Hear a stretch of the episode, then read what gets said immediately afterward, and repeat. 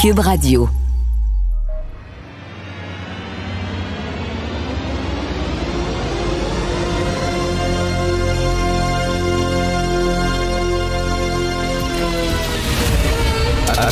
Attention, cette émission est laissée à la discrétion de l'auditeur. Les propos et les opinions peuvent choquer. Peuvent choquer. Oreilles sensibles s'abstenir. Richard Martineau. Martino. Un animateur pas comme les autres. Richard Martineau. Cube Radio. Bonjour, bon vendredi, vendredi. Alors, euh, merci d'écouter Cube Radio. Stéphane Le Bouillonnec. Alors, Stéphane Le Bouillonnec, il était président de la coalition Avenir Québec. En 2018, le bureau d'enquête de Québécois a révélé euh, qu'il euh, il présidait le CA d'une entreprise qui faisait des prêts privés à des taux usuraires. là, 90% de taux d'intérêt, Christy. Je pense que c'est pire que les scabs, c'est pire que les Shylock de la mafia. C'est pire, 90% de taux d'intérêt. Premièrement, c'est illégal totalement. Euh, c'est beaucoup trop élevé. Donc, lui, il présidait le CA.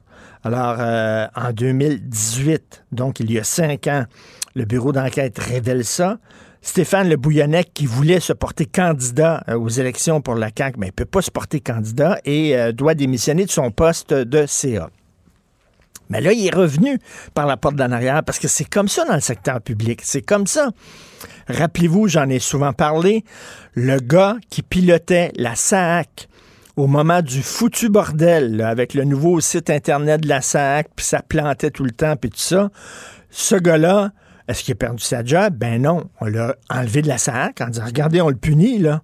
Euh, il n'est plus à la SAC.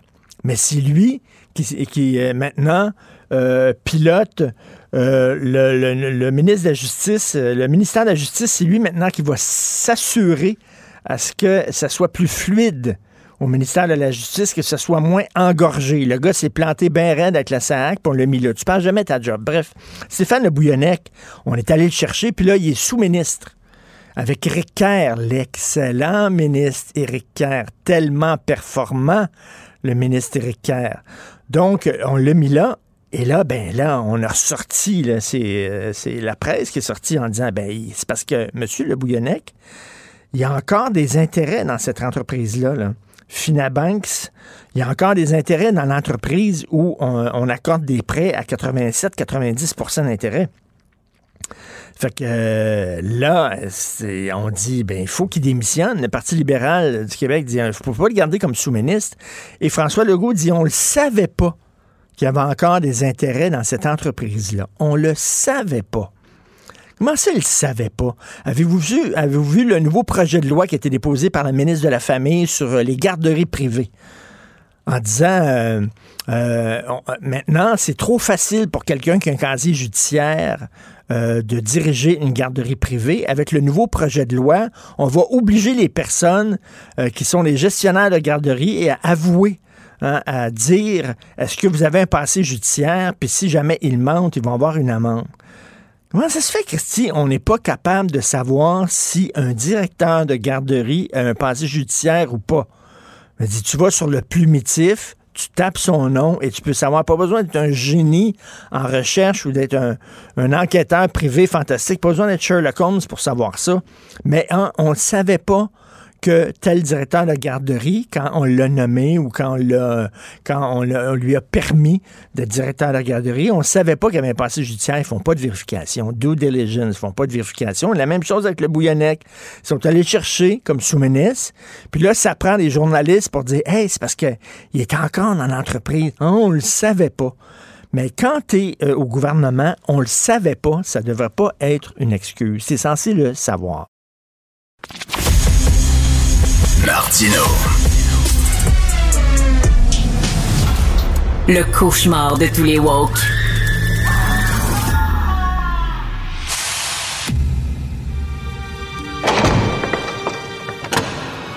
La criminalité, c'est un cycle.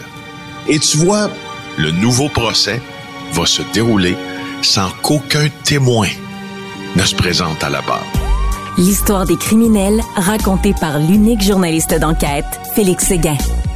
Alors, Félix, c'est quoi le projet Alliance? Parce qu'il y a eu des perquisitions là, du projet Alliance. Oui. C'est quoi ça?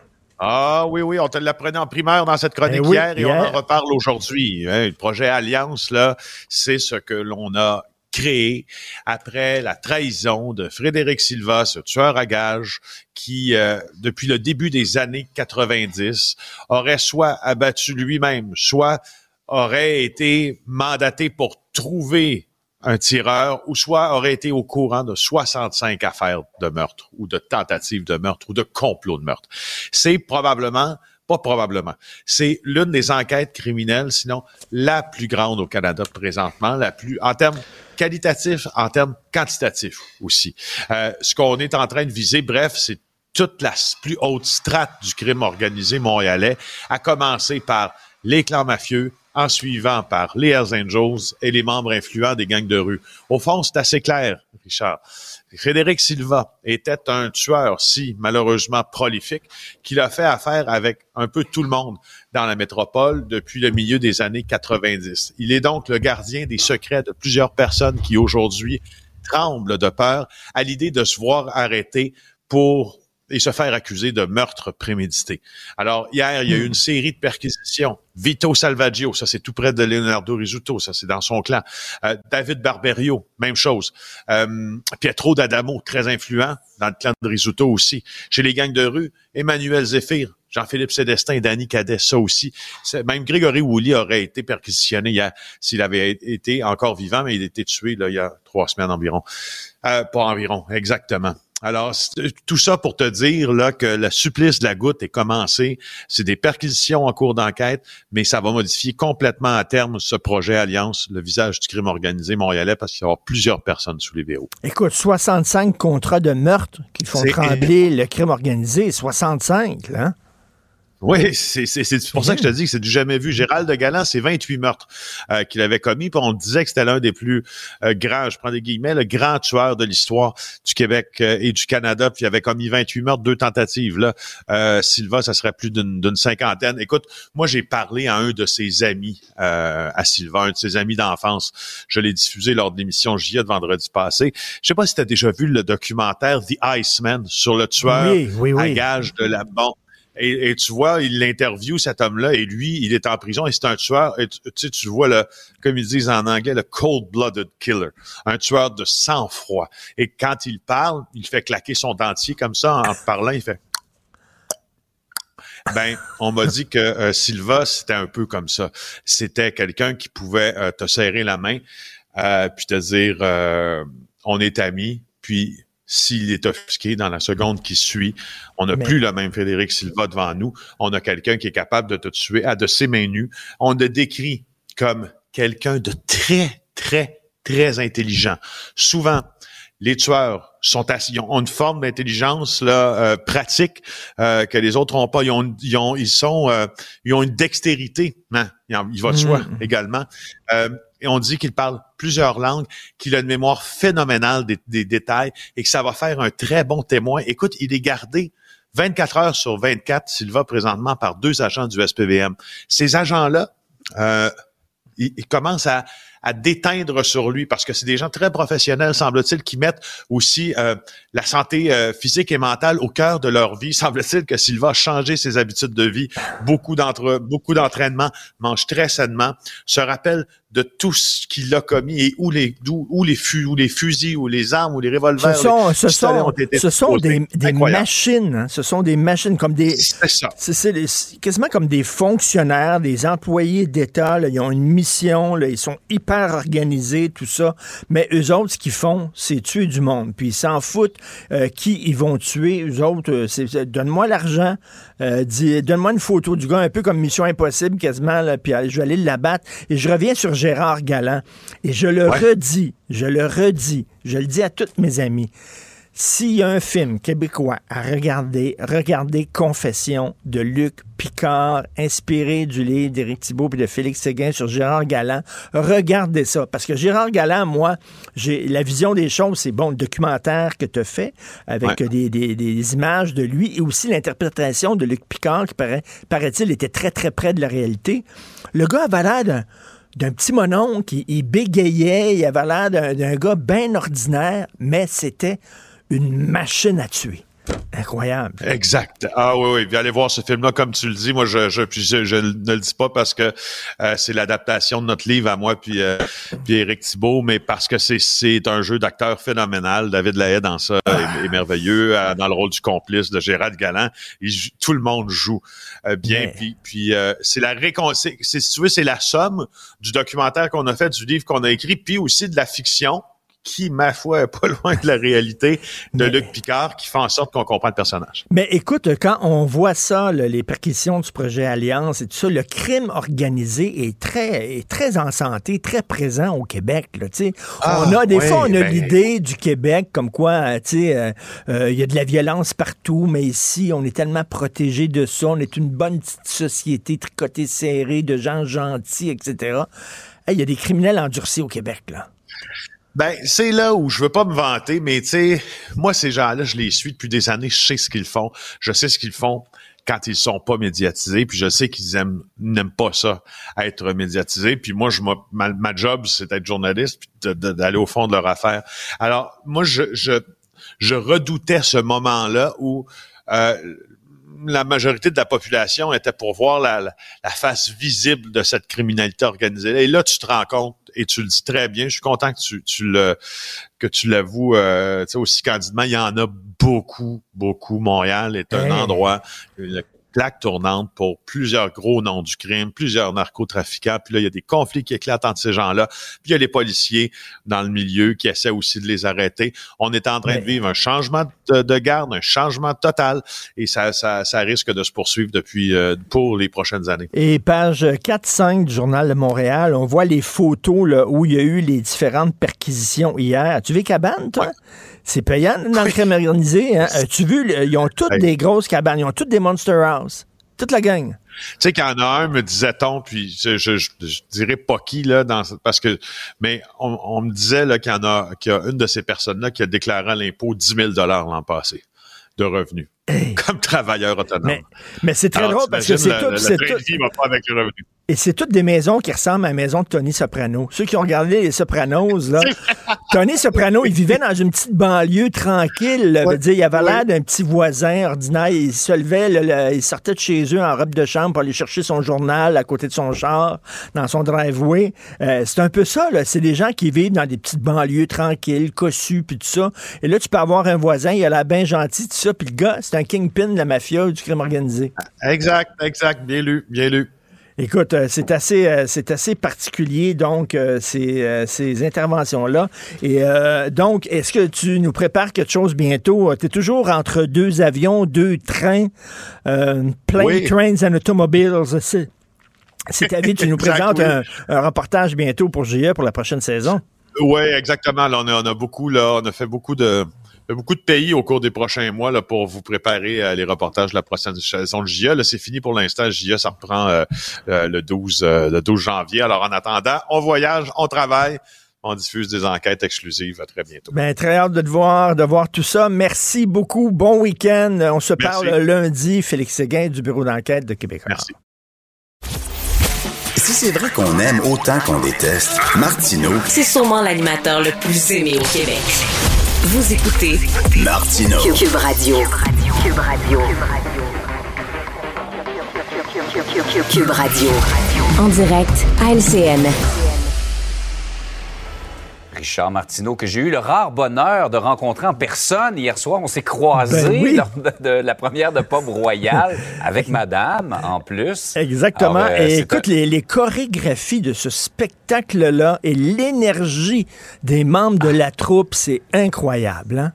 Vraiment. Moi, je suis... Euh, je, pense que je commence à tanner mes collègues avec ça ce matin. Je leur dis, faut que vous voyez ça, c'est extraordinaire. En plus, je suis fan des Cowboys. Alors, ah. j'étais conquis d'avance, mais honnêtement, c'était oh non, mais c'est ces jeunes-là, une énergie incroyable sur scène. Écoute, en, débutant, j'aimerais faire, tiens, mon Pierre Légaré, on se souvient de ce, cet humoriste-là regretté, euh, euh, qui était papa d'ailleurs d'une collègue euh, ici à LCN. Oui, Catherine. oui, c'est ça, Catherine Légaré. Alors, il posait tout le temps des questions existentielles. Hein. Pierre Légaré, j'en ai trois à poser, OK? Les, les clowns, quand ils sont en grève, est-ce qu'ils portent des pantalons de police? C'est excellent. Quand la grève va être finie, est-ce que les profs vont pouvoir reprendre toutes les journées pédagogiques qu'ils ont perdues? question. Et autre chose, maintenant que la sélection du Reader's Digest est fermée, qu'est-ce qu'on va lire quand on va aller aux toilettes? Troisième question. tout, le monde, tout le monde se l'est posé, celle-là. oui, celle-là. Alors voilà, je réfléchis à ça. Ça commence fort. ça commence fort, Richard, mais là, tu m'obliges à des acrobaties euh, parce que là, on va parler d'un sujet beaucoup plus sérieux. Ben oui. Euh, les, exactions, les gestes épouvantables, les viols perpétrés par le Hamas le 7 octobre dernier. Tu trouves que la ministre des Affaires étrangères a pris du temps à réagir à ça? Ben écoute, là, finalement, elle a condamné euh, les euh, viols euh, perpétrés par le Hamas contre les Israéliennes le 7 octobre dernier. C'est 7 octobre, novembre, décembre. Ça fait deux mois, là. Ça fait deux mois. Et écoute, euh, enfin, au moins, là, mieux vaut tard que jamais, on le fait. Mais moi, je me pose la question, comment ça se fait que les organismes euh, féministes, les organismes féministes prennent autant de temps? Euh, ils ont des gants blancs pour dénoncer euh, ces viols épouvantables. Je le rappelle, je l'ai déjà dit, c'est dur à dire, mais les cadavres d'Israéliennes qu'on a retrouvés, certaines avaient le pelvis défoncé tellement elles avaient été violées souvent et avec brutalité. Et là, on dirait qu'on on fait attention. Et moi, en 2023, ce qui m'a vraiment touché, c'est, on dirait, une acceptation de l'antisémitisme. Regarde, là, hier, au Congrès, cette semaine au Congrès américain, le Congrès américain a tenu là, des audiences euh, sur l'antisémitisme dans les campus universitaires. Et euh, il y avait les présidentes de trois universités, c'est-à-dire l'université d'Harvard, euh, l'université de Pennsylvanie et le MIT, le, le Massachusetts euh, Technology Institute. Et on leur a demandé euh, est-ce que, est-ce que, est-ce que appeler au génocide des Juifs, parce qu'il y a des organismes étudiants sur les campus universitaires qui appellent à la mort de tous les Juifs. Et là, on, dema- on a demandé à trois présidents d'université est-ce que, selon vous, c'est acceptable dans une université?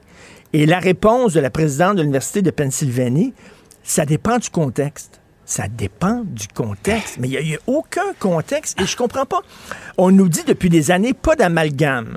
Il y a beaucoup d'attentats qui sont commis par des islamistes et on nous dit avec raison, faut pas mettre tous les musulmans dans le même panier. C'est pas Ouais. parce que tu es musulman que tu es pour les islamistes. Absolument pas. Et effectivement, il faut faire attention. Ouais. Mais on dirait que parce que tu es juif, tu es nécessairement euh, responsable des bombardements euh, de l'État juif sur Gaza. Euh, non, tu sais, si on nous dit pas d'amalgame pour les musulmans, ben pas d'amalgame pour les juifs non plus. Écoute, je regardais là en France. Je sais pas si tu connais l'animateur Arthur en France, mais c'est un animateur, tout le monde l'aime. Arthur, c'est le Gino Chouinard en français. Il est super fin, tout le monde l'aime. Oui. Et là, Arthur a donné une entrevue dans une radio et il y avait un garde du corps avec lui. Donc, il a dit Comment ça, vous avez un garde du corps Il dit Oui, je suis obligé. Il dit Parce que je reçois des menaces de mort parce que je suis juif. Rien que parce qu'il est juif, Hey, là. c'est- À un moment donné, là, veut dire, si on n'accepte pas l'islamophobie avec raison, je comprends pas pourquoi soudainement l'antisémitisme, on dirait oui, mais quand même. Israël, c'est pas mieux, là. Donc, two wrongs don't make a right, comme disent les Anglais. On ne corrige pas une erreur par une autre. Et moi, ça m'inquiète énormément, la montée de l'antisémitisme ordinaire partout dont au Canada et dont au Québec aussi. Il faut se rappeler, on a tiré des coups de Ouais. feu sur des synagogues, sur des écoles fréquentées par des enfants juifs. C'est pas rien. Il ne faut pas accepter l'inacceptable de quelque côté que ce soit, effectivement. Tout à fait. Et sur une note plus légère, t'es pas d'accord avec Taylor Swift, personnalité de l'année? Il me semble qu'il y a un, un vaste euh, consensus dans la société. Ben écoute, là, on n'a pas assez proche là, quand même de pire. Ça a l'air qu'il y avait le choix entre Taylor Swift et Barbie. Pour vrai, là, à un moment donné, ils ont pensé Oui, oui, à oui. mettre Barbie personnalité de l'année. Là, c'est Taylor Swift. Elle est bonne, elle est jolie, elle est magnifique. Mais, tu sais, on s'entend que c'est pas Bob Dylan. Là. Elle a pas des paroles de protestation et tout ça. Puis là, on dit oui, c'est parce qu'elle sème, elle sème la, la joie dans le cœur des gens. On a, on a des périodes troubles, on a besoin de joie. Mickey Mouse fait ça aussi. Là. On met pas Mickey Mouse, euh, je veux dire, personnalité de l'année. Et moi, bon, j'ai deux choix pour personnalité de l'année. Et là, le premier va être très controversé. Le leader du Hamas. Et là, vous allez me dire, ben voyons donc, on ne célèbre pas le leader du. Hamas. Je vous rappelle, en 1938, Hitler était personnalité de l'année. Oh, ouais. En 39 et en le fond, la 42. personnalité de l'année, Richard, c'est une personnalité qui a eu un impact, Qui soit marqué l'année. positif ou négatif. là. En 39 Ouais, et en exact. 42, c'était Staline. Il a Ouais. été deux fois. Et en 79, c'était Khomeini. S'il y a quelqu'un qui a changé la face du monde, c'est bien euh, Mm. le leader du Hamas.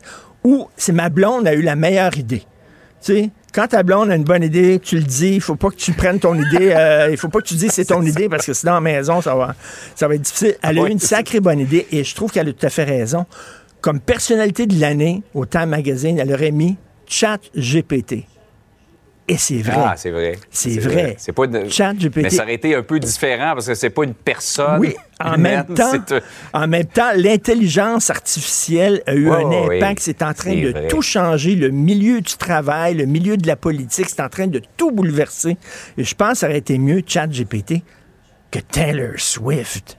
Quand même, Ouais. là. Vraiment, là. Ben, on est ailleurs, disons, on est ailleurs. Mais on Ben parle oui. d'une- ben, euh, Richard, je veux pas te, te contredire, mais au-delà de, de ces chansons et tout ça, il y a la place des femmes qu'elle donne dans le show business. C'est une femme assumée, c'est une femme de tête qui prend ses décisions. Je pense qu'il y a ça aussi qu'on a vu dans Taylor Swift. Oui, oui, mais c'est vrai. Mais Dolly Parton faisait ça aussi à l'époque. Bon, Je pense qu'on ne l'a pas nommé euh, personnalité de l'année. Mais bref, Ouais. écoute, je trouve que ChatGPT, ça aurait été quand même assez bien. Mais pensez à ça. Il y avait de la que- diversité dans ces sept minutes-là, Richard. Et pensez à ça. Si jamais il y a un conflit de travail au Cirque du Soleil, est-ce que les clowns vont porter des pantalons de police? Je pense que ça va nous prendre la fin de semaine pour y réfléchir. Merci. On s'en parle lundi. Salut lundi. Salut. Bye. Martineau, il n'y a pas le temps pour la controverse. Il a jamais coulé l'eau sous les ponts. C'est lui qui la verse. Vous écoutez Martineau. Cube, Cube Radio.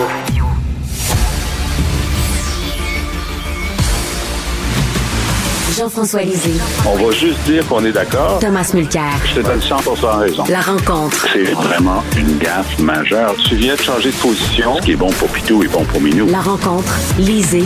Mulcair. Alors, Jean-François qui est tout content aujourd'hui parce que sa Taylor a été nommée personnalité de l'année par le Time Magazine, Jean-François. Absolument, absolument. Ça montre l'influence que j'ai hein, sur, euh, sur Time Magazine. Ils avaient le choix entre Poutine, euh, Xi Jinping. euh, je veux dire, il y avait. C'est pas, c'était pas une année où il manquait de choix, mais ils ont pris Taylor Swift, qui est euh, qui est un phénomène global. Et moi, ce que je trouve extraordinaire dans, dans Taylor Swift, bon, il y a un documentaire sur elle qui s'appelle euh, Miss Americana sur Netflix que, que, que je recommande, euh, qui est un genre de portrait, mais de, du moment où elle passe de euh, chanteuse fleur bleue, très euh, lisse et pas du tout euh, euh, polarisante, puis là, elle décide que euh, Trump, ça n'a pas d'allure, puis qu'elle veut appeler les gens à voter contre Trump.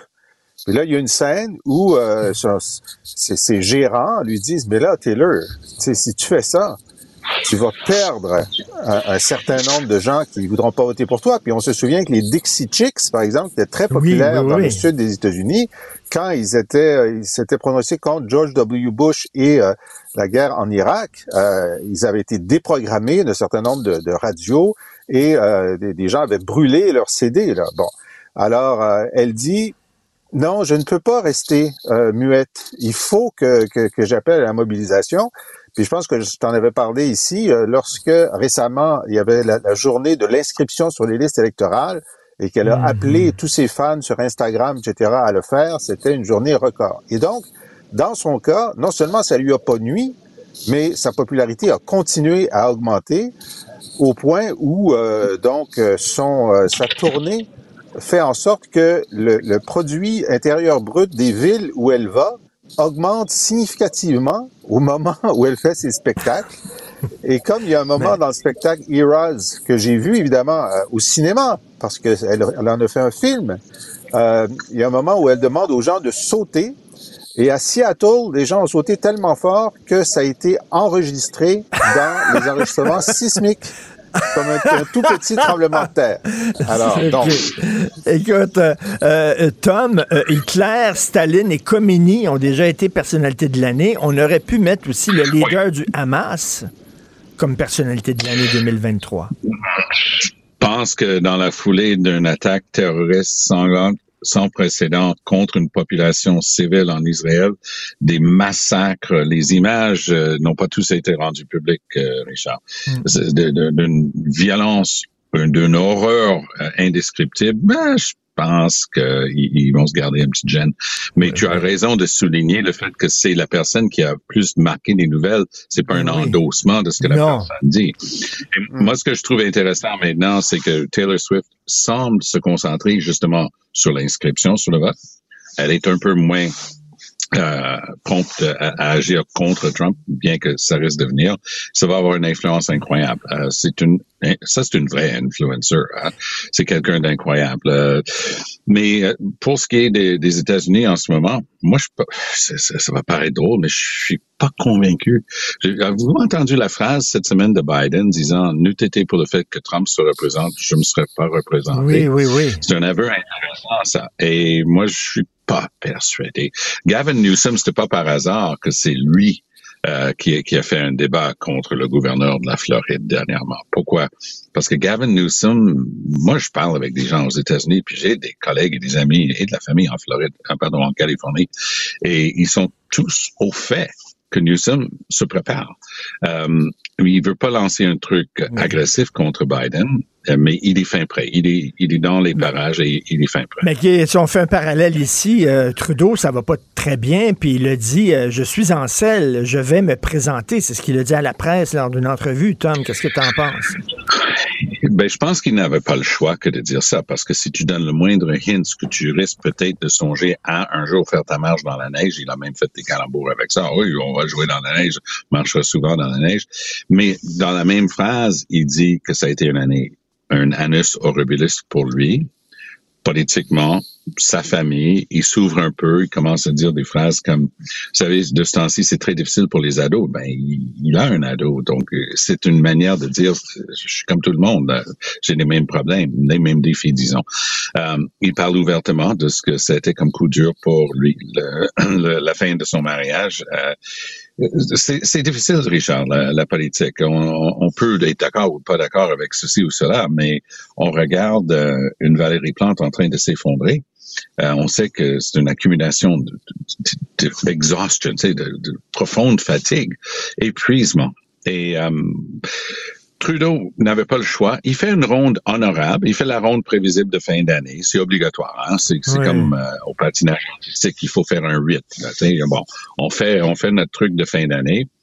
Mais moi, je suis, je suis pas un intime, mais je suis pas persuadé non plus que, que, que ça vaut. Euh, il, il, va regarder la scène. Il dit qu'il veut se battre contre Poiliev pour garder des choses comme il nomme les garderies qu'il a installées à travers le Canada. Ça coûte une fortune, mais c'est très, très progressiste et c'est très bon. Ça serait éliminé tout de suite par, euh, par Poiliev. N'ayons pas d'illusion là-dessus. Le, les soins dentaires pour les enfants, ça serait scrappé tout de suite par Poiliev. Il faut que les gens commencent à réaliser, Poiliev, là, c'est c'est pas un, tendre qui parce qu'on a enlevé ses lunettes. C'est un, un tyrannosaure. Tu sais, c'est un carnassier. Et euh, ça serait pas drôle. Le Canada serait mécanisable, à mon point de vue, le connaissant, euh, si jamais euh, il était élu. Est-ce que tu penses que son chien est mort à Justin Trudeau, euh, Jean-François? Ben, Justin Trudeau, il n'a perdu aucune élection dans sa vie ni euh, son investiture, ni son élection partielle, ni son élection à la, au leadership du Parti libéral, euh, ni ses trois élections euh, pour, pour être et rester premier ministre. Donc, dans la, puis il y, a, eu, je pense pas qu'il y ait eu des moments aussi difficiles que celui-ci, mais souvenons-nous, avant la dernière élection, il y avait une séquence très très dure où il y a eu évidemment l'affaire SNC Lavalin qui était interminable et euh, qui semblait euh, le heurter personnellement. Il a perdu des ministres euh, de, de, de haut vol. C'était très dur. Et en pleine campagne électorale, il y a eu le blackface. Et, et il a survécu à tout ça. Alors donc, c'est un survivant. Alors, pourrait-il survivre? Peut-être qu'il ne peut pas, mais il est convaincu qu'ayant survécu à tout le reste, il va survivre à Poilièvre et c'est peut-être son dernier grand et sa, sa stratégie, c'est un peu de, de, de, de, rappeler, comme le dit euh, Tom tantôt, euh, il a l'air gentil comme ça, Poilièvre, avec ses documentaires, mm-hmm. puis euh, parce que, bon, maintenant, il se, se présente de, de, façon un peu plus modérée, mais dans le fond, d'essayer de convaincre les Canadiens que c'est un, un gant de fer dans un, dans une main de fer dans un gant de velours. C'est sûr. Alors donc, ce qu'ils espèrent, donc si, si évidemment, à n'importe quel moment, jusqu'à six mois d'élection, il peut décider de s'en aller. Ok? Mais s'ils décident de rester, ce qu'ils vont faire, euh, d'abord, ils espèrent que l'inflation va se calmer considérablement. Ils espèrent que les taux vont commencer à descendre avant l'élection, donc dans, dans deux ans. Euh, et puis là, l'élection va se jouer sur est-ce que vous voulez le clone de Trump ou euh, le gars euh, qui pense à vous, qui est, qui est imparfait, euh, qui, qui, a, qui, a, fait des gaffes, mais comparez-le comparez -le au clone de Trump. C'est ce qu'ils vont dire. Moi, je pense que c'est injuste. Là. Trump, il y a, il y a un mm. problème de santé ben, mentale. c'est pas le cas de Poilievre, mais... Ils ont, ils ont fait ça hier. Euh, ils ont envoyé Karina Gould pour parler contre le filibuster que les conservateurs sont en train d'organiser à la Chambre des communes. Et c'était tellement déconnectée de la réalité. Elle commence à faire une comparaison entre un, un, filibuster de fin de session, puis on a tout le monde qui a fait de la politique connaît ça, c'est classique. Mm. Et il n'y a pas, pas de quoi fouetter un chat avec ça.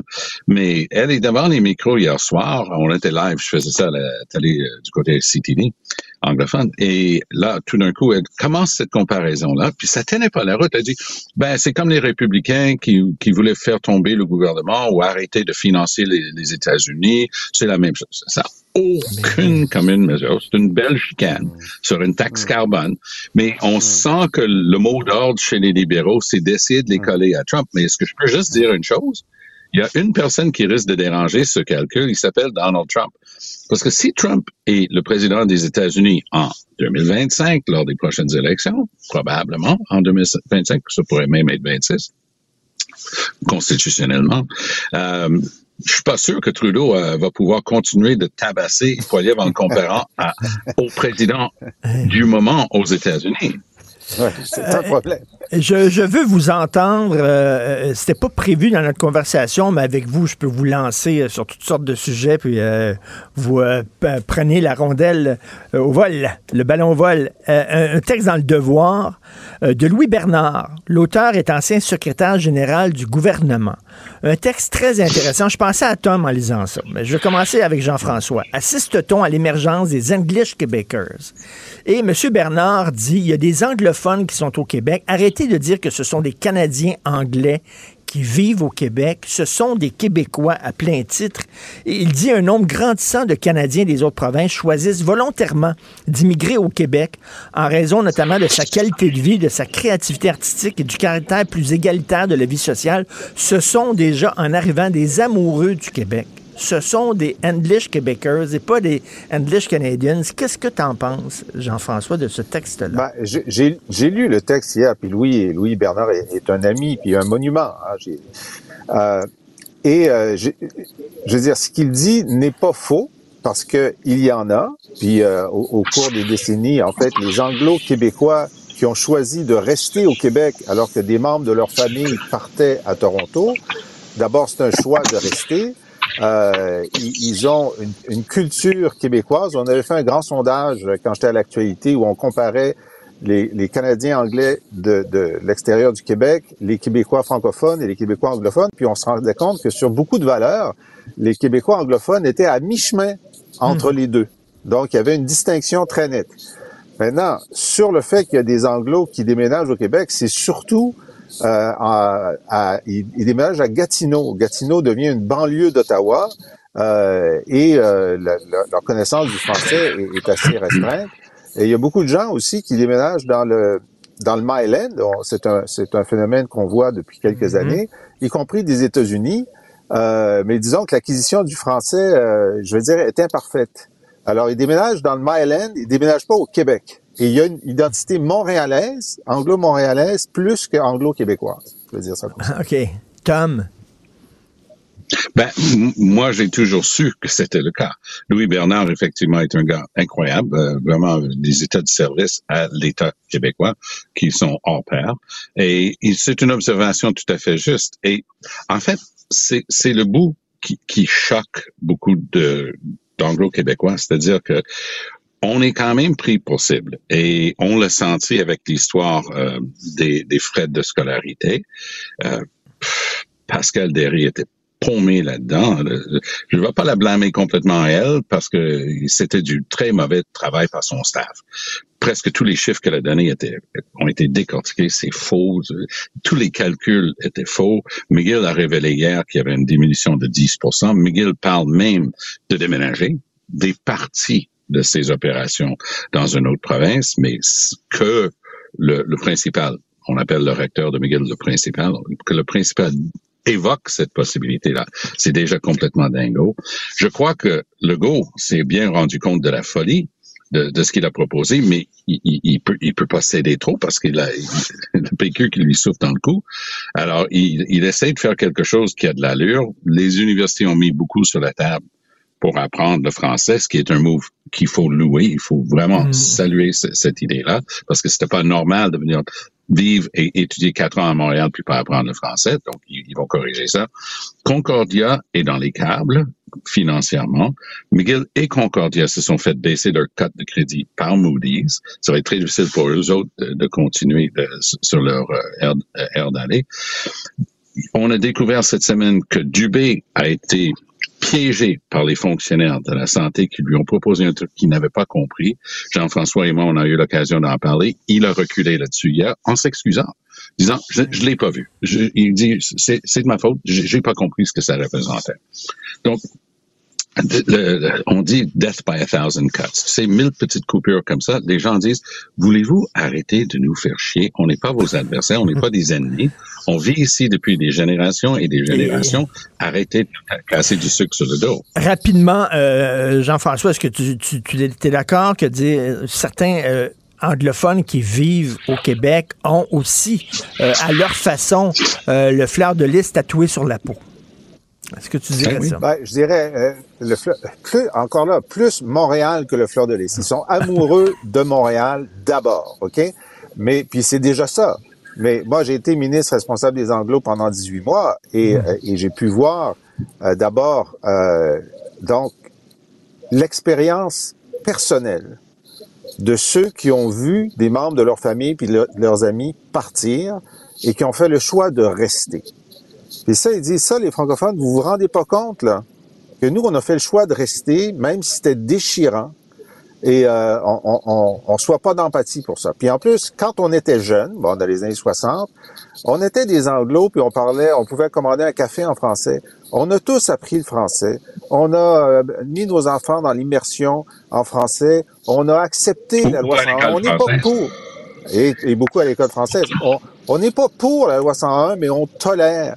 Puis donc, on a fait un grand chemin, puis on n'a pas l'impression que vous appréciez le chemin qu'on a fait. Alors ça, c'est d'une sincérité absolue. Hein.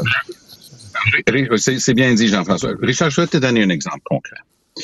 Dans la loi 101, il y avait une disposition qui a été écrite. Je connais le gars qui l'a écrit. Je travaillais avec lui longtemps au Conseil de la langue. C'est Michel Spaller. Et c'était à la demande du docteur Lorrain. Il y a beaucoup de parents qui sont venus dans le temps des audiences sur la loi 101, la loi 1 au, début, qui disaient un instant, nous, on a fait le choix d'envoyer nos enfants à l'école française parce qu'on disait que c'était mieux que quoi que ce soit d'autre, ils feront leur choix après puisqu'ils parlent anglais à la maison. Ils vont être pénalisés pour leurs propres enfants, ils n'auront pas le même choix s'ils ont choisi l'école française. Il y avait une disposition écrite qui est plus généreuse que la Charte canadienne. L'article 23 de la Charte canadienne n'a pas ça. C'est écrit que si vous êtes admissible à l'école anglaise, mais que vous choisissez d'envoyer votre enfant à l'école française, il est réputé avoir fréquenté l'école anglaise pour fin de la détermination de l'accessibilité de ses propres enfants sans, trompette, M. Legault et ses ministres de l'Éducation sont allés jouer là-dedans au niveau du ministère pour les, ce qu'on appelle les certificats d'admissibilité à l'instruction en anglais, certificats bleus que les anglophones doivent aller chercher. Là, avec les restrictions au cégep, parce qu'il n'y en avait pas avant, il y en a qui avaient jamais pris la peine d'aller chercher leur certificat, bien qu'ils étaient admissibles et leurs enfants aussi à l'école anglaise.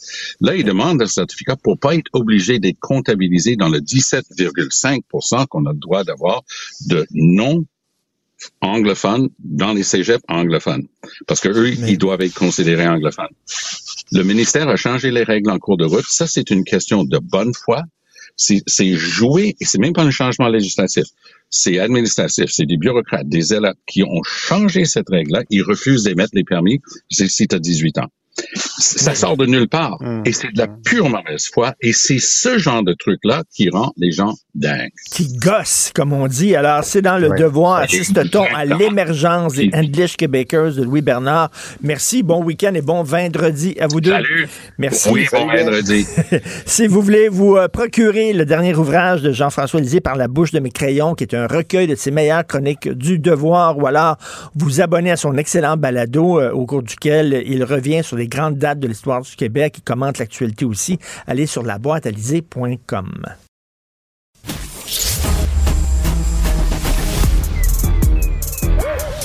Mathieu Bocoté. Il représente un segment très important de l'opinion publique. Richard Martineau. Tu vis sur quelle planète? La rencontre. Je regarde ça et là, je me dis, mais c'est de la comédie. C'est hallucinant. La rencontre. Bocoté. Martineau. Alors Mathieu, la Commission européenne veut convaincre les Européens qu'ils sont coupables de racisme systémique. Ouais, alors là, si je te parle de ça, c'est parce que ça va nous parler aussi au Québec. Bon, l'Union européenne, tu le sais, bon, c'est une fédéra- un ra- un rassemblement d'États, mais c'est aussi une espèce de technostructure où il y a des, une forme des commissaires nommés à plusieurs fonctions, euh, comme des espèces de ministres non élus au service de l'Empire européen. Et l'une d'entre elles, c'est Elena Dali. Elena Dali, c'est euh, une, une Maltaise. Et depuis qu'elle est commissaire à l'égalité à l'Europe, elle a fait des propositions suivantes. Elle a, par exemple, euh, rédigé en 2021 un petit dictionnaire, un guide linguistique pour euh, qui serait inclusif. Donc pour ça, il fallait chasser le, le prénom Marie. Il fallait en finir avec les fêtes de Noël. Il fallait effacer tout ce qui rappelait exagérément l'Europe judéo-chrétienne. De la même manière, c'est elle, tu vas voir pourquoi je te dis tout ça, qui en septembre dernier a fait une, a s'est prononcée pour que les athlètes transgenres puissent participer aux compétitions sportives féminines. C'est elle aussi qui a manifesté de l'ouverture envers les frères musulmans dans l'Union européenne. Mais Oh toujours dans le même esprit, on commence à trouver que c'est cohérent. Elle vient de dire les populations issues de l'immigration, notamment de l'Afrique noire, qui vivent en Europe, vivent une discrimination telle qui est ancrée dans les profondeurs de l'Europe que pour être capable de surmonter cela, l'Europe devrait placer au cœur de son récit identitaire collectif, de son imaginaire, de son identité, la reconnaissance du racisme structurel, la reconnaissance du racisme systémique, et le fait que l'Europe serait fondamentalement un continent qui se serait défini justement par ce racisme toxique. Donc le racisme, ce serait pas une, de- une pathologie de l'histoire de l'Europe. Le racisme, ce serait le vrai noyau de l'identité européenne. Et pour cela, Madame Dali, qui parle au nom de la Commission, entend reconstruire la conscience historique des peuples européens pour les amener à se à, à- à mettre le genou à terre, à se dire coupable, puis à dire à partir de là, on va reconstruire l'ensemble de notre société selon ces règles-là. Entre toi et moi, ça me fait penser incroyablement au débat qu'on a eu en 2020-2021 au Québec sur le racisme systémique, on nous disait que pour être capable d'accueillir vraiment les nouveaux arrivants et de s'ouvrir à la diversité, les Québécois devaient se reconnaître coupables de racisme systémique et s'ils ne faisaient pas, eh bien, aucune avancée serait possible pour les minorités et les communautés issues de l'immigration, comme quoi le même logiciel s'impose partout avec la même violence idéologique. Et c'est pour ça qu'il y a de plus en plus d'Européens qui disent, bon, on veut, nous autres, revenir à notre souveraineté et euh, se, se- se départir de cette patente à gosse qui est la Commission européenne. Ah ben t'as tout à fait raison. Et là, je te mets en lien avec euh, parce Dieu, ben, on est on est connectés sur les mêmes infos. Ilva Johansson. Ilva Johansson, c'est une autre commissaire européenne, celle-là. Et elle, c'est la commissaire à l'Europe euh, aux affaires intérieures. Et elle a fait un grand discours cette semaine où elle disait il faut une immigration massive en Europe, il faut organiser l'immigration massive. Elle est nécessaire, elle est absolument vitale. Sans elle, nous serions foutus. Donc là, on avait l'impression que normalement, l'immigration, c'était à l'avantage de ceux qui arrivaient. Eh bien non, c'est pas à l'avantage du nouvel arrivant qui vient trouver ici un contexte d'opportunité remarquable. C'est à l'avantage de l'Europe qui, sans cela, serait condamnée à la sécheresse démographique et à l'affaissement existentiel.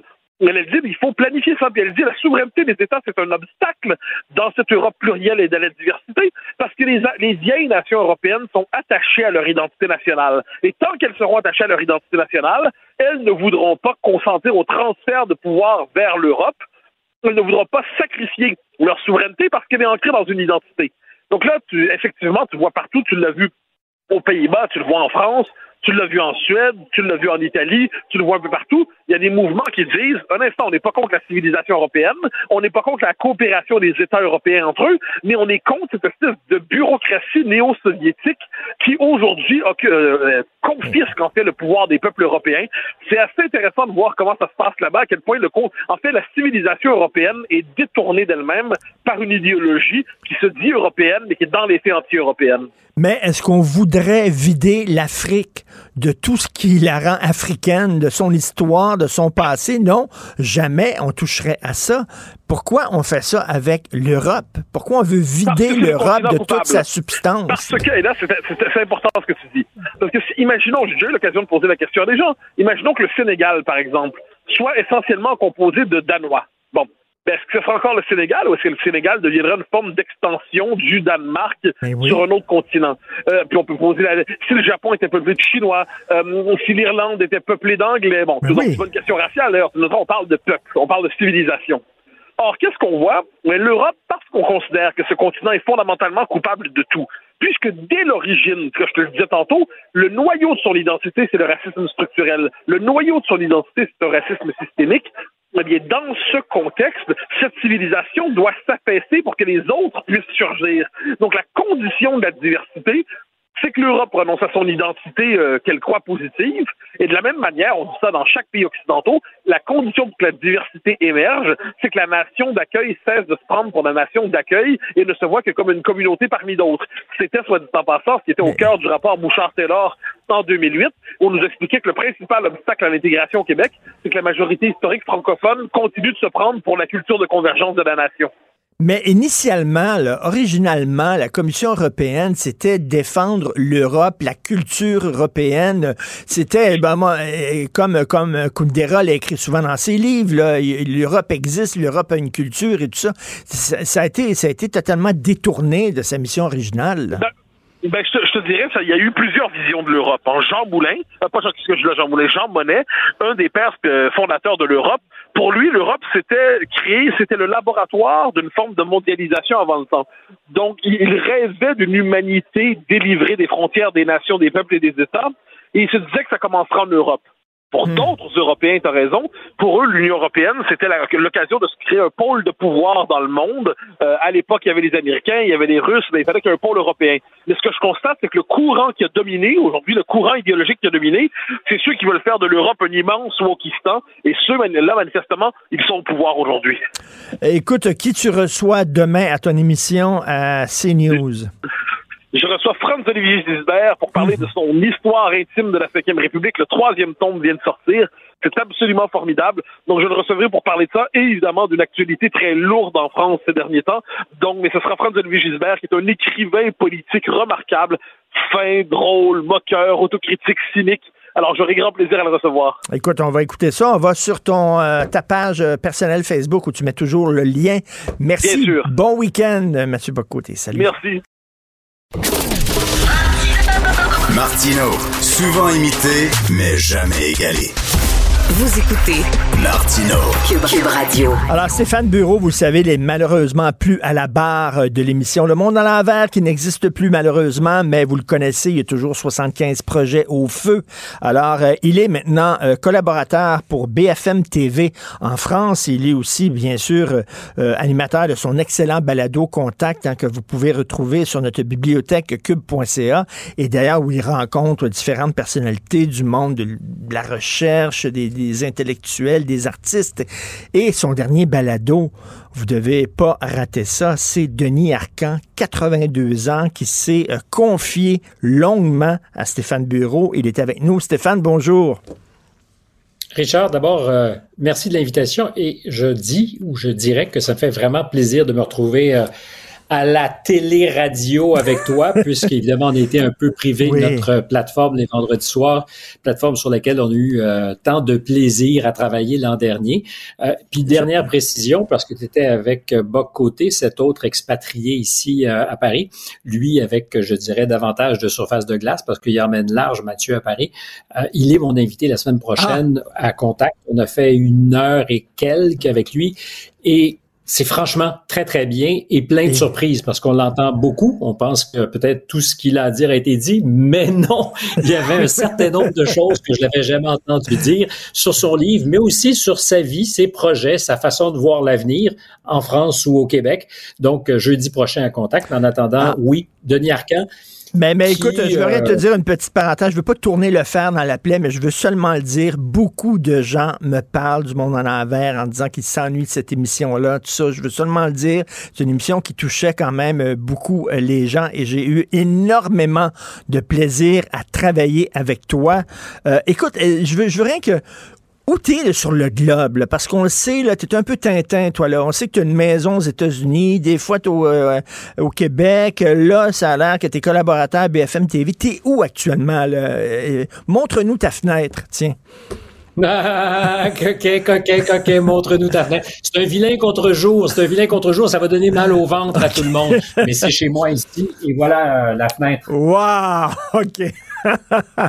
Alors maintenant, on te situe sur, la, sur la, le lobe terrestre. Tu vis à Paris? Vous aurez compris que je suis à Pékin. Alors, donc, tu as rencontré. à Vegas, peut-être. Peut-être que je suis à Vegas. C'est vrai, c'est vrai qu'il y a une, c'est vrai. Il y a une tour, Eiffel, à Vegas. là-bas. Donc, tu te promènes entre les États-Unis et le Québec. Entre les États-Unis, Québec et Paris, tu te promènes. Euh, cette année, c'est essentiellement Paris, disons les choses, parce que je travaille de façon régulière sur, BFM, chez BFM, qui est une euh, grande chaîne de télévision euh, de nouvelles, donc un peu comme LCN chez nous, encore RDI, et qui s'apprête à amorcer une année qui va être beaucoup américaine. Donc, j'ai été engagé chez eux comme consultant aux affaires états-uniennes, euh, ce qui n'exclut pas de parler d'autres choses, parce qu'évidemment, en ce moment, ce qui retient surtout l'attention, c'est la guerre à Gaza. Donc, lundi prochain, je serai à l'antenne chez Laurent Ruquier pour discuter de mhm. plein de choses, y compris de politique française, parce que je crois que François Ruffin, euh, qui occupe un espace particulier bien à lui euh, du côté de la gauche française, sera un des, des invités du plateau. Fait que c'est excitant parce ben que je suis dans ma zone de confort quand je parle des États-Unis. Et tranquillement, ben je, je dirais pas que je m'initie à la politique française parce qu'on a toujours eu, c'est vrai pour toi, c'était vrai pour moi, une curiosité, euh, puis une curiosité prononcée, mais de là à jouer avec eux sur un plateau de télévision, euh, c'est une autre affaire. Puis il faut mettre des fois ses gants de boxe, mais je dois dire que ça me rappelle le plaisir que j'avais quand nous étions au monde à l'envers. Eh et puis c'est un monde à l'envers, euh, version française.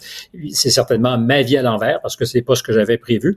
Mais au total, c'est pas désagréable. Et tu disais tout à l'heure, puis je veux pas euh, m'éterniser sur la, la, question de ce qui nous unissait l'an dernier, mais c'est probablement le monde à l'envers. Il y a deux ou trois projets dans ma vie que j'ai fait dont j'ai beaucoup entendu parler. Mais je pense que le monde à l'envers, c'est le projet pour lequel j'ai plus été arrêté dans la rue depuis l'été dernier.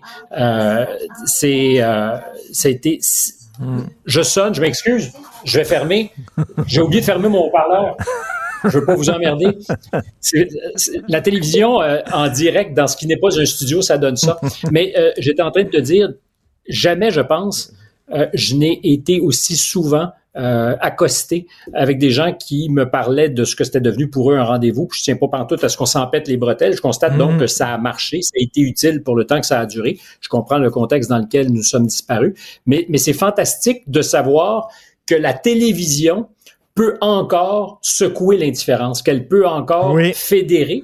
Et, et, être utile à beaucoup de gens parce qu'on n'était pas peu écoutés. Euh, puis de tous les projets auxquels moi j'ai touché, je te dirais pas davantage que le téléjournal ou le bulletin quand je l'animais à TVA, mais différemment, peut-être oui. Parce que dans le contexte, puis ça nous amène à Denis Arcan naturellement, dans le contexte où sortir des clous est toujours très, très difficile, où on a l'impression que le, discours autorisé euh, est de plus en plus étroit et balisé, mais je pense que notre émission faisait... Euh, son petit travail. Elle permettait des fois de, sortir et d'employer des, chemins de traverse. Mais, surtout dans un monde de plus en plus polarisé. Moi, ce que j'ai beaucoup aimé de cette émission-là, personnellement, ça a été une aventure euh, qui était intéressante, euh, de m'asseoir avec Louis T. Louis T, qui était totalement à l'opposé de moi idéologiquement, de m'asseoir avec Émilie Lessartérien, qui est rendue maintenant co-porte-parole euh, de Québec solidaire, et d'avoir un, véritable plaisir et d'avoir hâte de les voir sur le plateau parce que même si on ne pensait pas pareil, échanger, s'envoyer des petites pointes, sourire, rigoler ensemble, euh, hors d'onde, se raconter notre vie et tout ça, je me suis dit, mon Dieu, que ça fait du bien dans un monde polarisé où chacun reste Mhm. dans son camp, de- d'établir des contacts, des, des, des, canaux de discussion. Le meilleur garde-fou contre la violence, c'est le débat. Euh, je Mhm. préfère m'en prendre avec des mots à mon adversaire, puis éventuellement, dans le meilleur des cas, être capable de lui serrer la main, adversaire politique s'entend, euh, parce que il est non seulement pas nécessaire, mais pas souhaitable qu'on pense tous la même chose. Puis j'ai été témoin en coulisses euh, de ce que. Toi, Sophie et d'autres euh, étiez euh, amicalement ensemble Mais oui. quand venait le temps d'être ensemble amicalement et qu'on était capable ensuite sur le plateau d'avoir des divergences d'opinion et de ces divergences euh, naît le progrès, naît l'espace démocratique dans lequel j'espère on a envie d'habiter puis dans lequel on sera capable d'offrir des réponses qui sont qui font jamais l'unanimité. C'est le principe du pacte démocratique, on ne fait jamais l'unanimité, on arrive à un espace de consensus qui est acceptable pour une majorité, puis on avance, puis des fois on recule. Mais c'est ça aussi le, le débat. Il se trouve que je suis dans un espace ici où on, on pratique davantage le débat, Oui. et je trouve ça sain. Mais je te disais tout à l'heure à la, à la blague que, que ma tour Eiffel était peut-être un peu plus dangereuse que celle de, de Vegas, quoique à Vegas, il y a eu quelques tueries vilaines. Euh, littéralement, à, à 300 mètres de chez moi, et une demi-heure avant que ça arrive, je me promenais sur le pont Birakem à 8h30, puis à 9h10, il y a quelqu'un qui se faisait poignarder, un touriste allemand, un événement qui a, qui a- qui a vraiment créé l'émotion après Crépol, ici en France. Crépol, qui est un autre on dit incident, mais c'en est pas un. Euh, on disait une rixe, c'en est pas une. Euh, des, des jeunes qui sont débarqués euh, avec l'intention réelle de, de piquer euh, ben, d'autres jeunes. Et pour ce qu'on en comprend aussi, la, la, la couleur de la peau importait parce qu'on disait qu'on on voulait s'en prendre à des À des blancs. blancs. Euh, La justice l'a pas encore officialisé, mais c'est- en tout cas plusieurs témoins, neuf l'ont dit. Euh, donc c'est c'est un contexte euh, en France qui, qui est explosif. Et ça me ramène à la question du, du débat. Même dans une société où on arrive encore un peu à débattre, euh, on n'évite pas la violence euh, parce que justement, tout le monde est campé dans son camp. Tout le monde est dans une logique de, ben, je reste sur mes positions et on est dans des silos très polarisés. Mm. C'est c'est pas c'est pas inspirant, hein, pas plus Non. que ça ne l'est aux États-Unis, Non, pas des- plus que ça l'est tous les jours chez nous. prisonnier dans des chambres d'écho. Écoute, je reviens à Denis Arcan. Euh, J'ai adoré Testament, son dernier film. Il a 82 ans, c'est incroyable. Je l'ai vu euh, à la première de Testament. J'ai parlé avec lui. Il n'a pas l'air vraiment d'un homme de 82 ans. D'ailleurs, tu lui as posé une question sur son âge. On écoute un extrait de ton excellent balado. On écoute ça. Je ne vois pas grand changement hors les changements physiques. Euh, votre corps cède. Et ça, c'est vraiment ennuyeux. C'est vraiment Le fameux là. naufrage C'est le général. naufrage du général de Gaulle. La, la, la, la vieillesse, c'est un naufrage. Le reste, quand je fais mes films, j'ai l'impression de travailler exactement de la même manière. J'ai le même rapport avec les gens qui m'entourent, sauf qu'ils sont beaucoup plus jeunes maintenant. Euh, donc, j'ai j'ai des différences d'âge extraordinaires entre la- les gens qui travaillent autour de la caméra et moi et tout ça. Mais le, le cinéma, c'est un, c'est un métier technique. On est, on est là pour fabriquer des images. Ces images-là sont fabriquées avec des caméras. Les caméras ont changé, mais une fois que vous avez compris le principe général, on peut s'adapter à tout. Euh, L'époque, elle, n'est pas du tout la même. au niveau là, de mon travail, elle est la même. Euh, comment justement se sent-il face à son époque? Euh, Est-ce que... Parce que, Ben, tu sais, Denis Arcand il a tout le temps une certaine distance. Il prend les choses avec ironie. Tu sais, euh, euh, il, il est comment? Est-ce qu'il est découragé de notre époque, pessimiste ou quoi? Je pense que pessimiste ne serait pas le bon mot parce que c'est un historien avant toute chose. Donc, c'est quelqu'un qui aime constater, ne donnerait pas de, connation- de connotation particulière à sa vision des choses. Il est lucide. Il croit qu'on est possiblement dans un moment de, de basculement civilisationnel. Il n'est pas le seul à le dire. Si on était en France, Michel Onfray probablement abonderait dans ce sens. Euh, ton copain de presque tous les jours, Mathieu Bock-Côté, pense euh, beaucoup la même chose. Euh, Arcan, avec des, des nuances, avec peut-être, euh, je dirais, euh, un ton moins cinglant, euh, en, en est là. En tout cas, constate. Puis vous avez choisi un extrait qui est... qui est doux, où il parle, c'est un peu la, mise en bouche, euh, parce que il y a des opinions assez arrêtées. Son cinéma le reflète beaucoup. Moi, je dis toujours qu'Arcan, il m'intéresse le plus quand il met à profit son talent de documentariste. J'ai aimé Testament. Je pense pas que c'est son plus grand film. Il y a des moments qui sont totalement jouissifs que tu as probablement aussi aimé euh, quand il se moque de la langue des fonctionnaires et politiques, de cette espèce de, de, discours qui tourne en rond où on fait croire qu'on a compassion alors qu'on se fout de tout, où on se substitue à ceux qui nous ont délégué le pouvoir en, en le kidnappant, ce pouvoir. Je pense que Denis Arcand est un fin observateur de ça. Euh, il s'est intéressé à ce qui est arrivé à, à nos syndicats dans le contexte que vous traversez en ce moment au Québec, c'est amusant parce qu'il y a eu une époque euh, où il signait un documentaire pour la CSN pour contrer les fake news des patrons qui dirigeaient les hôpitaux. J'essaie de me rappeler comment ça s'appelait. C'était euh, la lutte des travailleurs syndiqués ou un truc comme ça. Puis 25 ans plus tard, quand il fait l'âge des ténèbres, euh, ou quand il fait, enfin d'autres de ses films, mais beaucoup l'âge des ténèbres où il, il rit des fonctionnaires, on se rend compte que ben, il y a une espèce de, de, regard différent sur ce monde des syndicats et de la technocratie. Euh, Denis Arcand, aujourd'hui, dans l'entrevue, moi, ce que j'ai aimé, c'est qu'il nous a déplié une vision du monde. Comment ça, parce que il commence par te dire que rien n'a changé, jusqu'à ce qu'il t'explique 40 minutes plus tard que sur le plateau de Testament, à un moment donné, il y a eu cette idée saugrenue de demander à quelqu'un qui jouait dans son film et dont il ne se rappelait pas de son nom, euh, une jeune femme noire, de se déplacer parce que elle n'était pas à l'écran là où elle devait être. Puis il a dit, est-ce qu'on peut demander à cette jeune femme noire dont j'oublie le nom, s'il vous plaît, de se déplacer? Puis ça a créé une esclande. Puis il ah dit, oui. alors, évidemment, euh, le mieux, c'est toujours de se souvenir du nom de quelqu'un. Euh, mais, mais autour de ça, puis je veux pas monter l'anecdote en épingle, c'est la sienne, puis je pense qu'il était d'accord que le, meilleur des moyens encore, c'est d'appeler de, les gens par leur nom. Mais sur le coup, il dit, écoute, c'est, on travaille, euh, je, je pense pas l'avoir insulté, je scrute mon âme, je ne me sens pas raciste, et je suis aujourd'hui dans cette espèce de, de logique où à chaque fois, puis peut-être que c'est le, certains diront le décalage générationnel, mais je ne pense pas, c'est euh, le, le, poids des mots et cette idée que euh, il y a des choses qui, si elles sont dites, induisent aussi inévitablement ce que tu es. Par exemple, raciste. Euh, Mhm. Donc là-dessus, très intéressant sur l'enseignement. Il faut se rappeler que il y a une époque où Denis Arcand n'arrivait pas à vivre de son art et était professeur à l'UQAM au début des années 70 en scénarisation. Il raconte pour moi une anecdote, puis je veux pas vendre les punchs, mais assez savoureuse, où ses élèves veulent le congédier parce que avant qu'il n'ait écrire un texte, c'est un, atelier de scénarisation, Denis Arcand leur demande de lire un livre. Et on lui dit, ben d'abord, je ne sais pas, monsieur le professeur, je sais pas ce que sont ces livres dont tu me parles. Et ensuite, on n'est pas ici pour lire, on est ici pour écrire. Comme si l'un et l'autre n'étaient pas liés. Ben oui. Et on a demandé sa tête à l'époque. On parle du début des années 70, on n'est pas en 2022, 23 là. Stéphane, tu disais tantôt, ce n'est pas son meilleur film. Est-ce que tu l'as confronté? Parce que Denis Arcand prend très mal la critique. Je vais te raconter une, un truc personnel.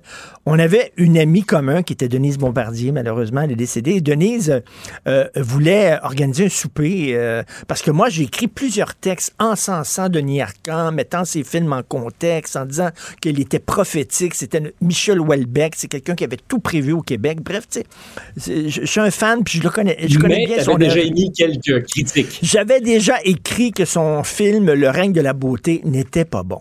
Ce qui, ce qui est vrai, c'est pas un bon film.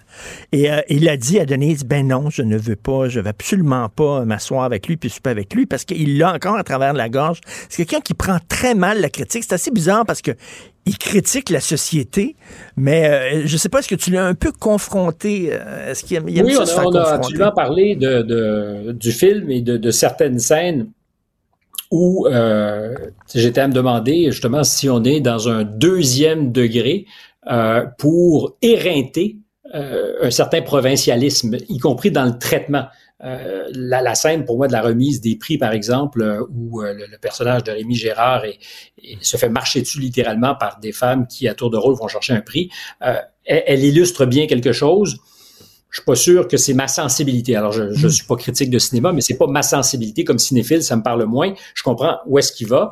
Euh, c'est un, peu gros, là. Non, peu. j'ai pas directement, parce qu'on a une conversation, dans le fond, euh, sur, sur euh, sa vie, son œuvre, mais aussi sa, sa, perspective sur le monde dans lequel on est. Parce que l'historien, encore une fois, le documentariste, celui du confort et l'indifférence, quant à moi, c'est c'est l'expression clé qui résume le monde dans lequel on vit. Mais, mais, mais, mais, oui, effectivement. Euh, mais souviens-toi, quand ce film-là, un documentaire qui est sorti, où il tente d'expliquer pourquoi euh, les souverainistes ont perdu le référendum. Et à un moment donné, il se promène avec sa caméra au salon de l'auto, puis il interviewe des mhm. gens euh, qui parlent de leur char, puis qui ont l'air un peu quétaines, puis tout ça. Puis il semble dans dire... Leur van. Dans leur van. Il semble dire, regardez, c'est à cause de gens comme ça que le nom a gagné. Il s'est fait tomber dessus à l'époque, on disait il était snob. Euh, il a un petit côté des fois qui peut paraître lorsqu'il parle et tout ça, un petit peu hautain, un petit peu snob. Pourtant, je pense qu'il a les intérêts du, du, petit monde à cœur, Denis Arcand. D'ailleurs, je ne pense pas qu'il parlerait du petit monde. Je pense qu'il est ce qu'il est. Il est le produit de son éducation. Il est le produit de son époque. Euh, jamais j'ai senti, moi, que c'était quelqu'un qui regardait qui que ce soit par en haut ou de haut. Euh, j'ai jamais senti le, mépris chez Denis Arcan. C'est comment on, m'a dit, puis je me compare pas à Denis Arcan, mais on m'a traité de toutes sortes de choses, snob, whatever. Euh, mais, et ça se peut, ça se peut très bien, ça se peut très bien. Euh, mais il y a un moment donné où on est ce qu'on est et rien d'autre. Denis Arcan, il mm. est comme ça. Mm. Euh, c'est comme en amour, quand tu demandes à ton chum ou ta blonde d'être autre chose qu'elle est ou ce qu'il est, c'est une bataille perdue d'avance. Parce que si t'aimes quelqu'un, tu vas l'aimer avec ses défauts, avec ce qu'il est. Même chose pour un cinéaste. Denis Arcan a probablement ses travers, sinon certainement ses travers. Il serait, je suis certain qu'il pourrait le dire. Euh, mais il a fait une contribution colossale. Puis je reviens à, cette idée du, euh, du, confort et de l'indifférence parce que c'est vrai, euh, ça donnait l'impression d'un regard hautain euh, sur euh, des petites gens, comme tu le disais. Moi, je pense qu'il illustrait quelque chose de fondamental. D'abord, à toutes les époques, si tu vas voir Gina, c'est un film, tu t'en rappelles, parce que je sais que tu es un grand cinéphile. Il se trouve, si ma mémoire est bonne, que c'est tourné à Louisville. C'est mm-hmm. l'endroit où mon grand-papa avait un hôtel. Je connais Louisville. Ça peut avoir un côté surtout dans les années 70, un peu sordide, dur. Il n'a jamais été complaisant avec ce que nous sommes. c'est ça. Euh, il n'a jamais été complaisant. C'est, c'est pas un jugement de valeur. Euh, on parle beaucoup de ça dans, dans l'émission, de du provincialisme, de ce qu'il en a souffert ou non, de ce qu'il a choisi de ne pas partir, alors qu'à une époque les sirènes à distance semblaient chanter. Euh, est-ce que c'est un rendez-vous qu'il a raté avec lui-même? Euh, C'est une des questions que je lui pose. Les réponses sont intéressantes parce qu'il admet qu'il est en partie responsable de ce qu'il ne soit pas parti, parce qu'il est provincial. C'est quelqu'un qui dit, j'ai découvert Rome à 65 ans. J'allais en voyage au golf faire du ski, mais je suis bien dans mes petites affaires. Et le confort et l'indifférence, pour moi, c'est c'est vrai la grandeur de l'Occident. C'est le moment de bascule, le point de bascule où le citoyen fait place au consommateur et où notre pouvoir d'achat devient plus important que toute autre considération politique ou éthique. On veut protéger notre pouvoir d'achat. Je pense sincèrement que le premier et le deuxième référendum, pour ceux qui étaient en faveur du non, et c'était tout à fait légitime parce qu'une campagne politique, hmm. dans une campagne politique, tous les coups sont à peu près permis. Je pense que la peur, la peur sourde, c'était celle de vous allez amortir votre pouvoir d'achat. Vous risquez d'être moins riche ou hmm. d'être des consommateurs moins satisfaits si vous hmm. votez pour l'incertitude. C'était le mot qu'employait systématiquement, par exemple, Jean Charest, avec une intelligence réelle. L'incertitude. Et l'incertitude, c'était aussi l'incertitude, sinon beaucoup, du portefeuille. Le confort et l'indifférence, c'est la formule qui résume parfaitement ça. On pourrait dire ça de tous les glissements démocratiques en France, aux États-Unis, où finalement, l'espace citoyen, ton voisin, qui est, par définition essentiel à ton bonheur, parce qu'à partir du moment où tout se délite et qu'il n'y a plus de solidarité, ben on devient tous des, des cow-boys avec nos deux coltes à la ceinture qui se faisons, faisons justice, se protégeons et vivons dans la paranoïa, parce que par définition, ton voisin de palier est peut-être aussi dangereux parce qu'il n'y a Mhm. plus d'espace citoyen. C'est une caricature vilaine que je fais, mais c'est ça. Et le confort et l'indifférence. Alors, c'est agréable à un moment donné parce que tu es dans une espèce d'espace neurasthénique, tu sais, où tout est cool, tu es un peu sur une drogue douce, t'achètes, tu dépenses, puis tu as ta piscine, jusqu'au Et- jour où, soudainement, il y a du monde qui s'invite euh, sur ton perron, jusqu'à ce que Mm-hmm. le monde dans lequel tu vis n'est pas exactement le même, où on se, on se gueule par la tête, où il n'y a plus de consensus Et- et- politique. Et, et c'est ça, c'est ça la filmographie de Denis Arcand, c'est de montrer à quel point le tissu social s'est détricoté peu à peu. Et on se souvient, ça finit à, à- à l'âge des ténèbres où il n'y a plus rien. Euh, même le tissu familial n'existe plus. Tu te souviens du personnage principal joué par Marc Labrèche qui conduit son auto avec ses deux enfants derrière qui ne l'écoutent pas parce qu'ils ont des écouteurs sur la tête et ils veulent rien savoir. Il n'y a plus aucun lien entre lui et sa femme, lui et ses enfants, lui et ses voisins, lui et son premier ministre. Et il n'y a plus de lien social. Et c'est ça, euh, l'âge des ténèbres en terminant. là. Mais l'âge des ténèbres, c'est l'âge de la pornographie. Quand je, et, et je ne parle pas que de sexualité, mais c'est de l'illustration pour moi. C'est-à-dire qu'à partir du moment où la pornographie a remplacé la sensualité, où les sens ont été tellement émoussés qu'on ne ressent rien et qu'on a besoin pour réagir de porn, euh, de fear porn, de, de- de la, la pornographie de la peur, de la pornographie du cul. Donc, tout est exacerbé. Et cette extrême exacerbation fait que finalement, on s'enferme, on se retrouve seul dans notre petite bulle et qu'il n'y a plus de, de contact, il n'y a plus de solidarité. Alors, je ne suis pas catastrophiste, je, je constate, à nos échelles, on peut faire la différence, on peut mieux aimer, on peut être proche de nos amis, on peut être plus souriant, mais, mais c'est pas un monde effectivement qui est chaud, confortable. C'est celui que décrit effectivement avec beaucoup de talent prophétique Denis Arcand. Mais tu dis qu'on manque de contact, mais justement, ton balado s'intitule Contact parce que tu veux rétablir le contact, tu veux rétablir le dialogue et la discussion. Allez écouter ça, c'est super bon. C'est dans la bibliothèque des balados de Cube Radio, une rencontre avec Denis Arcan. En attendant la rencontre, Stéphane Bureau et euh, euh, Mathieu Bocoté qui doit durer cinq heures et demie, j'imagine. Merci. Beaucoup à toi, Stéphane. À bientôt. Si l'actualité était un vase brisé, ce serait lui qui recollerait les morceaux. Martino. Le choix des connaisseurs.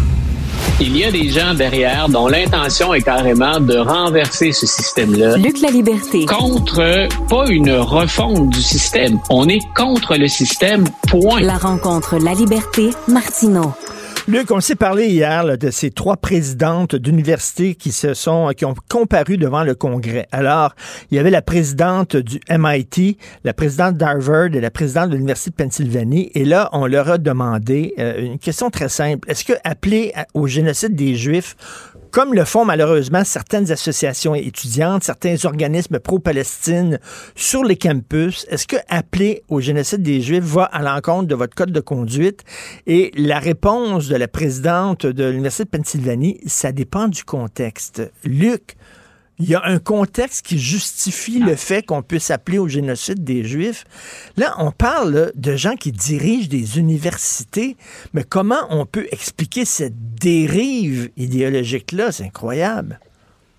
Écoute, et, et pour bien faire comprendre à quel point ce qu'elle a dit, puis les, les deux autres ne s'en sont pas sortis mieux de l'exercice. La, la question, elle est simple, puis à la limite grossière, je pense, pour n'importe qui. Et pour bien montrer à quel point la réponse est insatisfaisante et choquante, la réaction a été double hier, autant chez les démocrates que chez les républicains.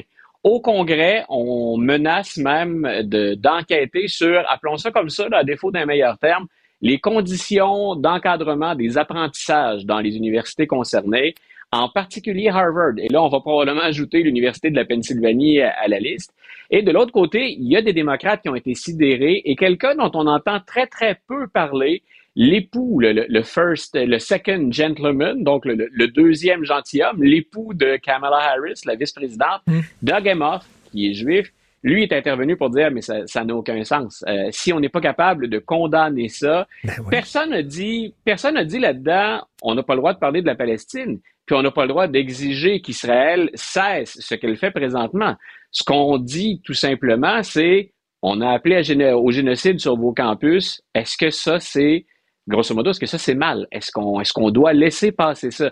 Et j'avoue, quand on dit la mâchoire nous décroche, ça a été un de ces moments. Je ne pensais pas que dans ce qu'on considère être la Ivy League, la fine fleur en termes de réputation, à tout le moins des universités américaines, je m'attendais pas à ce qu'on tatillonne à ce point autour de quelque chose qu'on devrait tous unanimement condamner.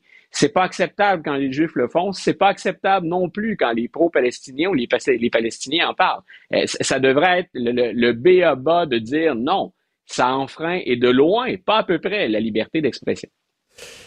Écoute, euh, tu sais, on n'arrête pas de nous dire depuis quelques années, avec raison, pas d'amalgame. Euh, il y a beaucoup de, d'attentats terroristes commis par des islamistes, mais il faut faire la distinction entre musulmans et islamistes.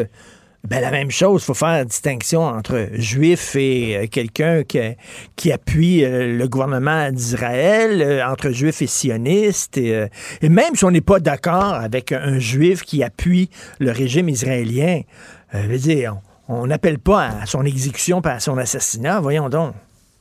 Écoute, c'est un sujet tous les deux dont on a eu beaucoup l'occasion de parler parce que ça revient constamment. Euh, les extrêmes aux États-Unis, puis à quel point finalement quelqu'un qui adhère à des thèses extrémistes peut nuire à sa cause. C'est vrai aux États-Unis et j'en parle souvent, j'écris souvent là-dessus sur la montée de l'extrême droite, puis hein, le, le, le sans-gêne d'une certaine extrême droite.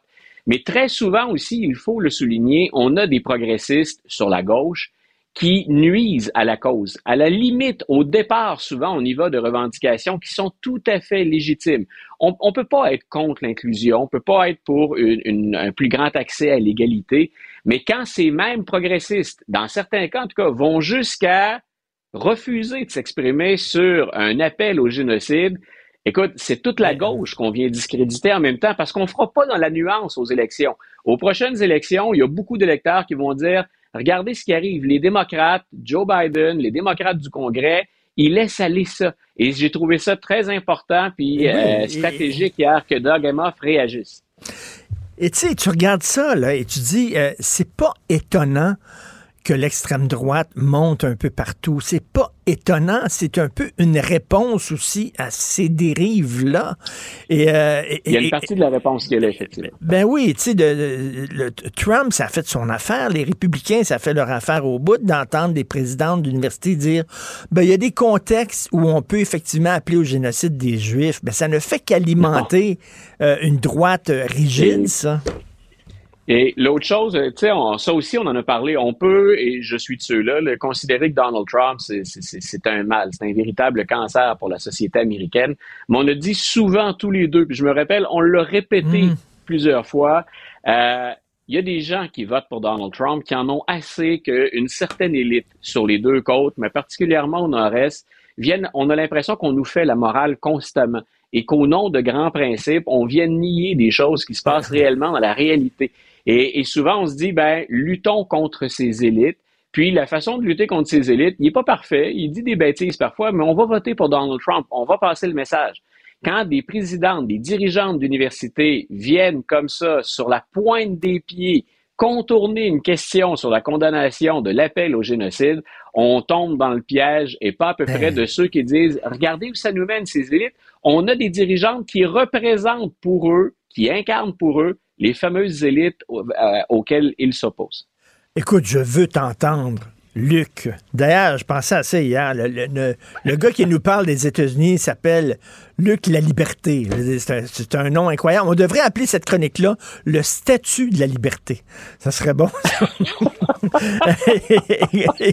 et, boum. Euh, La liberté d'expression, on y va. Oui, exactement. Euh, Luc, qu'est-ce que tu penses de Taylor Swift, euh, personnalité de l'année du Time Magazine? la question, la question est excellente. Euh, écoute, je te réponds là, c'est vraiment très très personnel comme réponse. je suis étonné qu'on en soit là. C'est-à-dire que ce soit dans tout ce qu'on peut honorer, souligner dans une année, euh, qu'on se tourne, je je la voyais pas venir, entre guillemets, il y a, il y a quelques semaines encore. En même temps, personne ne peut nier l'influence dont Taylor Swift jouit. Puis on l'a vu parce que je suis un amateur de football, j'ai vu les retombées aussi dans, dans, dans un sport que j'affectionne particulièrement. Et là, je me disais, euh, je serais même pas étonné que la NFL la nomme joueuse de l'année. Donc, que ce soit la joueuse la plus utile dans, dans la NFL. Euh, c'est moi, en fait, qui est probablement sous-estimé l'apport puis l'attrait que peut avoir euh, une femme comme Taylor Swift et une artiste pop. Donc, tu m'avais déjà posé la question, hein, parce que je, je pense que c'est Jean-François Lisée qui avait reconnu être euh, un Swiftie. Donc, euh, je t'avais dit, je, je, ne suis pas un Swiftie. Je reconnais, puis je déteste pas entendre les mélodies à l'occasion, mais j'avoue que c'est particulièrement étonnant. Quand on regarde ce qui se passe sur l'ensemble de la planète et dans l'ensemble de la société américaine, peut-être qu'on a voulu y aller aussi d'un message d'espoir. C'est positif, essentiellement. Ce que les gens retrouvent dans le phénomène Taylor Swift, ce que des, des sportifs, ce que des réseaux de télévision qui vendent du sport trouvent, ben c'est la culture populaire finalement qu'on honore à travers la personne de Taylor Swift. Alors, je te dirais pas, je, je, je, dis pas à nos auditeurs, je ne me réjouis pas. Le choix, moi, m'étonnait parce que c'est pas ça que je voyais venir. Mais finalement, c'est quelque chose de positif dans un monde où on cherche beaucoup de positifs ces jours-ci. Oui, c'est ça. C'est ce qu'ils ont dit d'ailleurs. Hein? C'est parce qu'elle apporte un peu de bonheur dans un monde qui est de plus en plus euh, dur. Euh, en terminant, Hunter Rides Again, Luc. Et oui, il continue de sévir. Est-ce que est-ce que c'est du, du, nouveau? Non, c'est en Californie cette fois-là. Et ce sont ces fameux impôts qui reviennent le hanter. C'est euh, des impôts qu'il n'a pas payés sur des millions de dollars reçus euh, de l'étranger. Euh, c'est le même Hunter Biden, c'est les mêmes problèmes de drogue, c'est la même possession illégale d'une arme à feu, c'est lui dont on parle depuis longtemps. C'est toujours ces fameux impôts impayés, puis à une époque où il était aux prises avec une consommation de drogue dure. Donc, euh, ce qui est problématique et la raison pour laquelle il faut revenir avec ça, c'est qu'on serait sur le point à la Chambre des représentants d'accuser formellement Joe Biden dans une procédure de destitution. On enquête là-dessus depuis un certain temps, mais on n'est toujours, on n'est toujours pas passé à l'action. Et là, ben, ça, ça donne, l'expression n'est pas tout à fait correcte, mais ça donne du gaz. Hein? Ça, ça amène de, ça apporte de l'eau au moulin. C'est, vous voyez, il y a quelque chose de louche avec la famille Biden et ces impôts impayés, je le répète, c'est sur des sommes qu'il a reçues de l'étranger. Et c'est avec ça qu'on essaie de rattraper Joe Biden, en disant le gars est pas net. Euh, écoute, jusqu'à maintenant, il n'y a rien. Euh, ce qu'on a réussi à trouver au Congrès, là, ce qui a été la dernière grosse bombe des, des, des républicains, c'est que Joe Biden a prêté de l'argent à son fils pour qu'il s'achète un pick-up. Et on a retrouvé des chèques dans lesquels euh, Hunter redonne de l'argent à son père. On a dit, vous voyez bien qu'il s'échangeait de l'argent, mais c'est lié à l'achat de ce fameux, de cette fameuse camionnette, de, cette, de ce fameux pick-up. Donc, on n'a rien pour dire jusqu'à maintenant. Joe Biden, le président, est impliqué.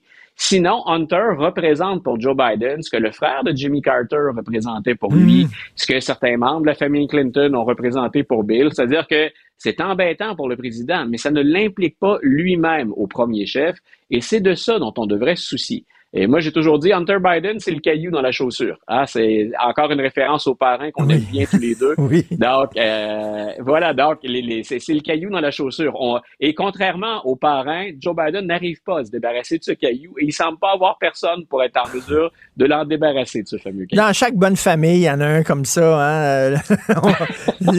Malheureusement. Écoute, merci beaucoup, Luc. La liberté, bon week-end. On se reparle le lundi. Merci.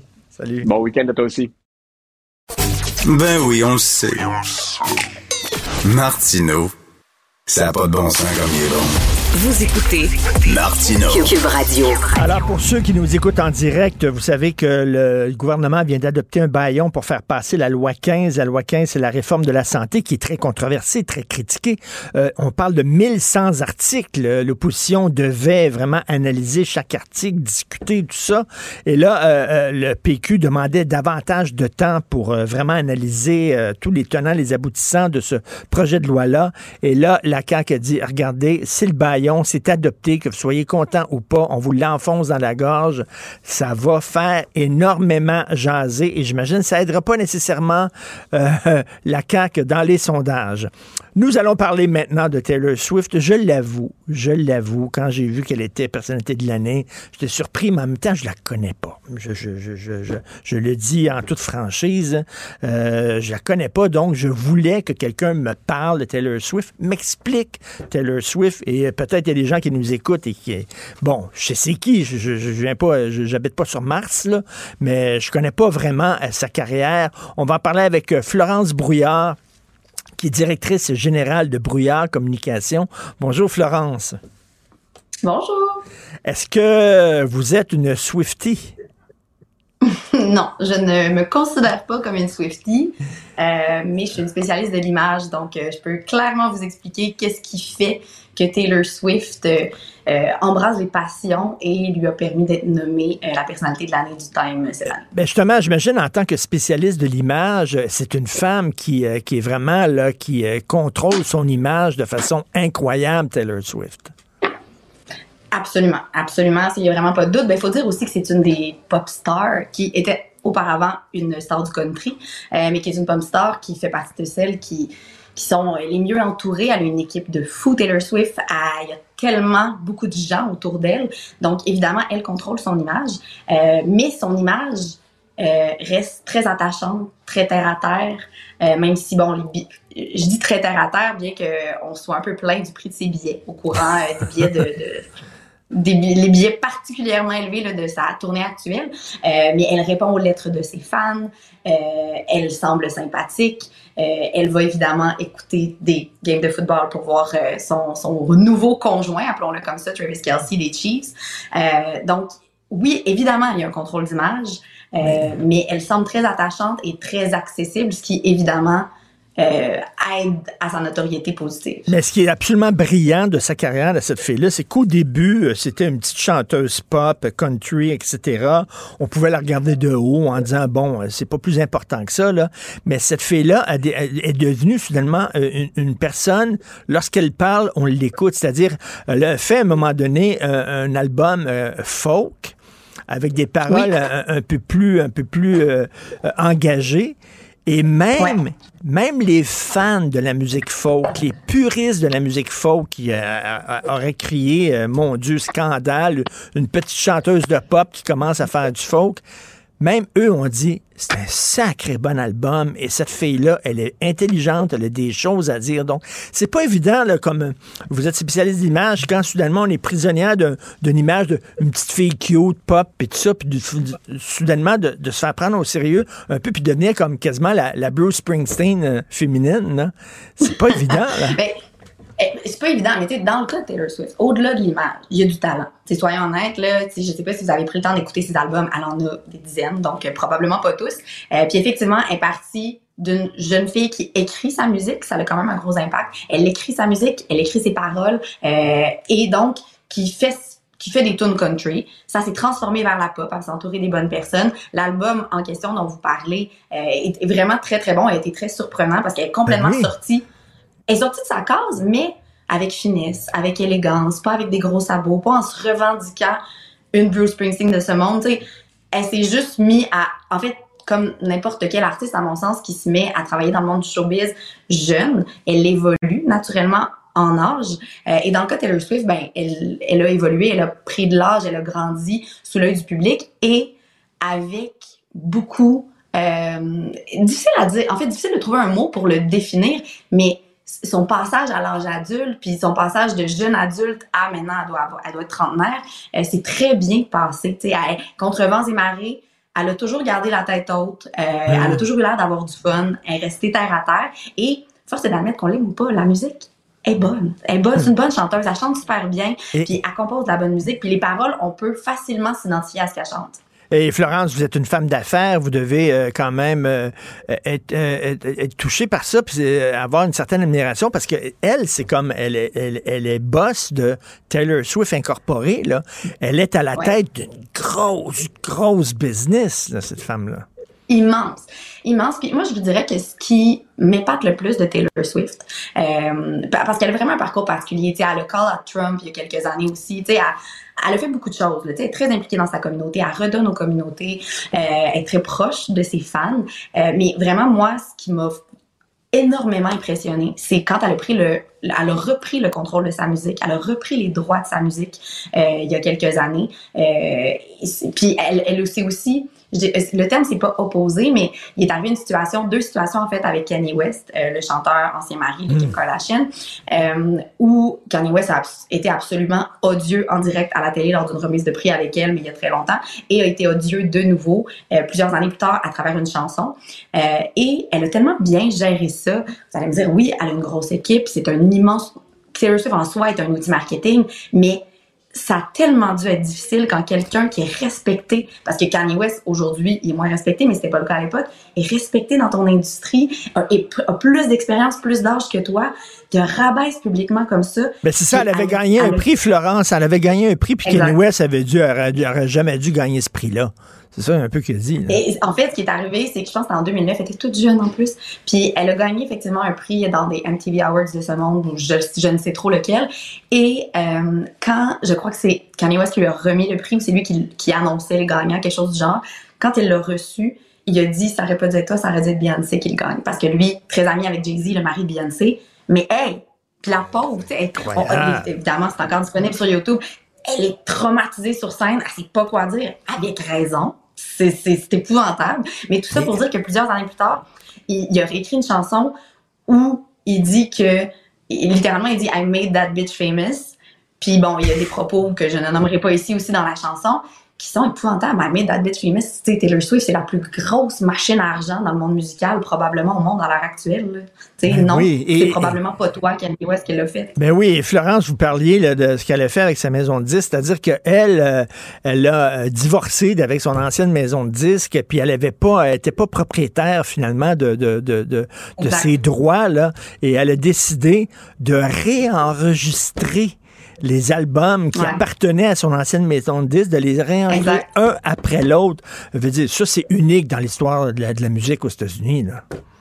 Absolument, absolument. Puis même que c'est, puis les fans évidemment portent une attention particulière quand ils écoutent sa musique sur les plateformes sociales à prendre la Taylor's version parce qu'il est écrit en parenthèse que quand tu écoutes la, je pense à une chanson qui est de 12 minutes qui s'appelle All Too Well, qui est super bonne, qui est une vieille chanson qu'elle a ressortie, je crois, il y a deux ou trois ans. Puis en tant que fan ou tout simplement en tant que personne qui écoute la musique et qui est empathique à sa situation, tu vas écouter la Taylor's version parce que c'est celle celle-là qui lui ramène des redevances, puis c'est elle qui est retournée en studio l'enregistrer. Je pense qu'elle a réenregistré pour l'occasion, pas tous ses albums, mais comme un genre de 4-5 albums plus gros aussi, avec plus de pistes, euh, plus étoffés, vraiment pour se réapproprier sa musique. Puis ça, en soi, c'est vraiment non seulement un pied de nez à l'industrie, mais aussi à l'industrie qui, euh, bon, pouvait se était un peu euh, pouvait être un peu machiste également donc euh, puis elle l'a fait encore une fois en- avec élégance et finesse Et- puis ça c'est important dans, dans ce qu'on se raconte aujourd'hui Et Florence Brouillard, en terminant, j'imagine à travers elle, finalement, c'est les femmes hein, qu'on salue, les femmes qui deviennent de plus en plus euh, maîtres de leur destin, là, c'est ça, de leur destinée, c'est un peu ça? Je dirais que oui. Je dirais que oui, qui s'assument puis qui deviennent maîtres de leur destin, mais qui, qui le font euh, sans avoir besoin de hurler puis de, de se, de se, ouais, littéralement, oui. Je pense Ben que c'est, oui. elle est vraiment une, une figure de proue du féminisme moderne, finalement. Et ah oui, c'est ça, du, du- du féminisme, euh, surtout, surtout pour les jeunes aussi. Si mon oncle Richard veut commencer à écouter euh, Taylor Swift, mon oncle Richard, il commence par quel album? Euh, je dirais justement les deux albums folk qu'elle a sortis qui sont vraiment, vraiment très bons. Il y a une chanson notamment avec Bon Hiver qui est merveilleuse. Euh, puis d'ailleurs, euh, ces albums-là, il y a un documentaire sur Netflix sur la... Je dis c'est sur Netflix, je m'excuse, c'est pas sur la bonne plateforme sociale, mais sur tout le processus derrière la création. Euh, puis notamment, tu être avec un, des artistes du groupe de Bleachers, puis un des artistes du groupe The National, qui sont des, des super bons groupes de musique américains, principalement masculins, euh, qui l'ont aidé à composer, et c'est vraiment merveilleux. Et Ça nous permet de tomber en amour avec sa voix, puis avec ses paroles, et de comprendre le processus créatif. Donc, mon oncle Richard, de voir pour le week-end. OK, mon oncle Richard va s'y mettre ce week-end, juré. Merci beaucoup, Florence Brouillard, directrice générale de Brouillard. Communication. Merci, bon week-end. Si c'est vrai qu'on aime autant qu'on déteste, Martineau, C'est sûrement l'animateur le plus aimé au Québec. Vous écoutez Martineau. Cube Radio. Alors, comme tous les vendredis, nous discutons avec euh, le chroniqueur Rémi Villemur. Euh, Rémi, tu arrives alors qu'il y a une euh, nouvelle de dernière heure qui vient de tomber, qui va faire énormément jaser. Donc, le gouvernement libéral va imposer le baillon pour faire adopter la CAQIS, plutôt, oui. Le gouvernement CAQIS de Legault va imposer le baillon pour faire adopter la vaste réforme sur la santé qui était très controversée. Est-ce que ça va leur nuire? Ça, ils vont chuter encore plus dans le prochain sondage ou quoi? Écoute, je, je, je me demande c'est qui qui les conseille en ce moment, sérieusement. C'est un vieux réflexe caquiste, ça, du temps où ils étaient, ils plafonnaient dans les sondages, où ils pouvaient à peu près faire n'importe quoi. Euh, il, se, il se justifie en disant ça fait 238 heures que le ministre Dubé écoute l'opposition. Ben oui, mais c'est parce que le ministre Dubé, euh, il, il propose une réforme euh, grandiose, une, une réforme qu'on n'a pas vue au Québec depuis presque 30 ans.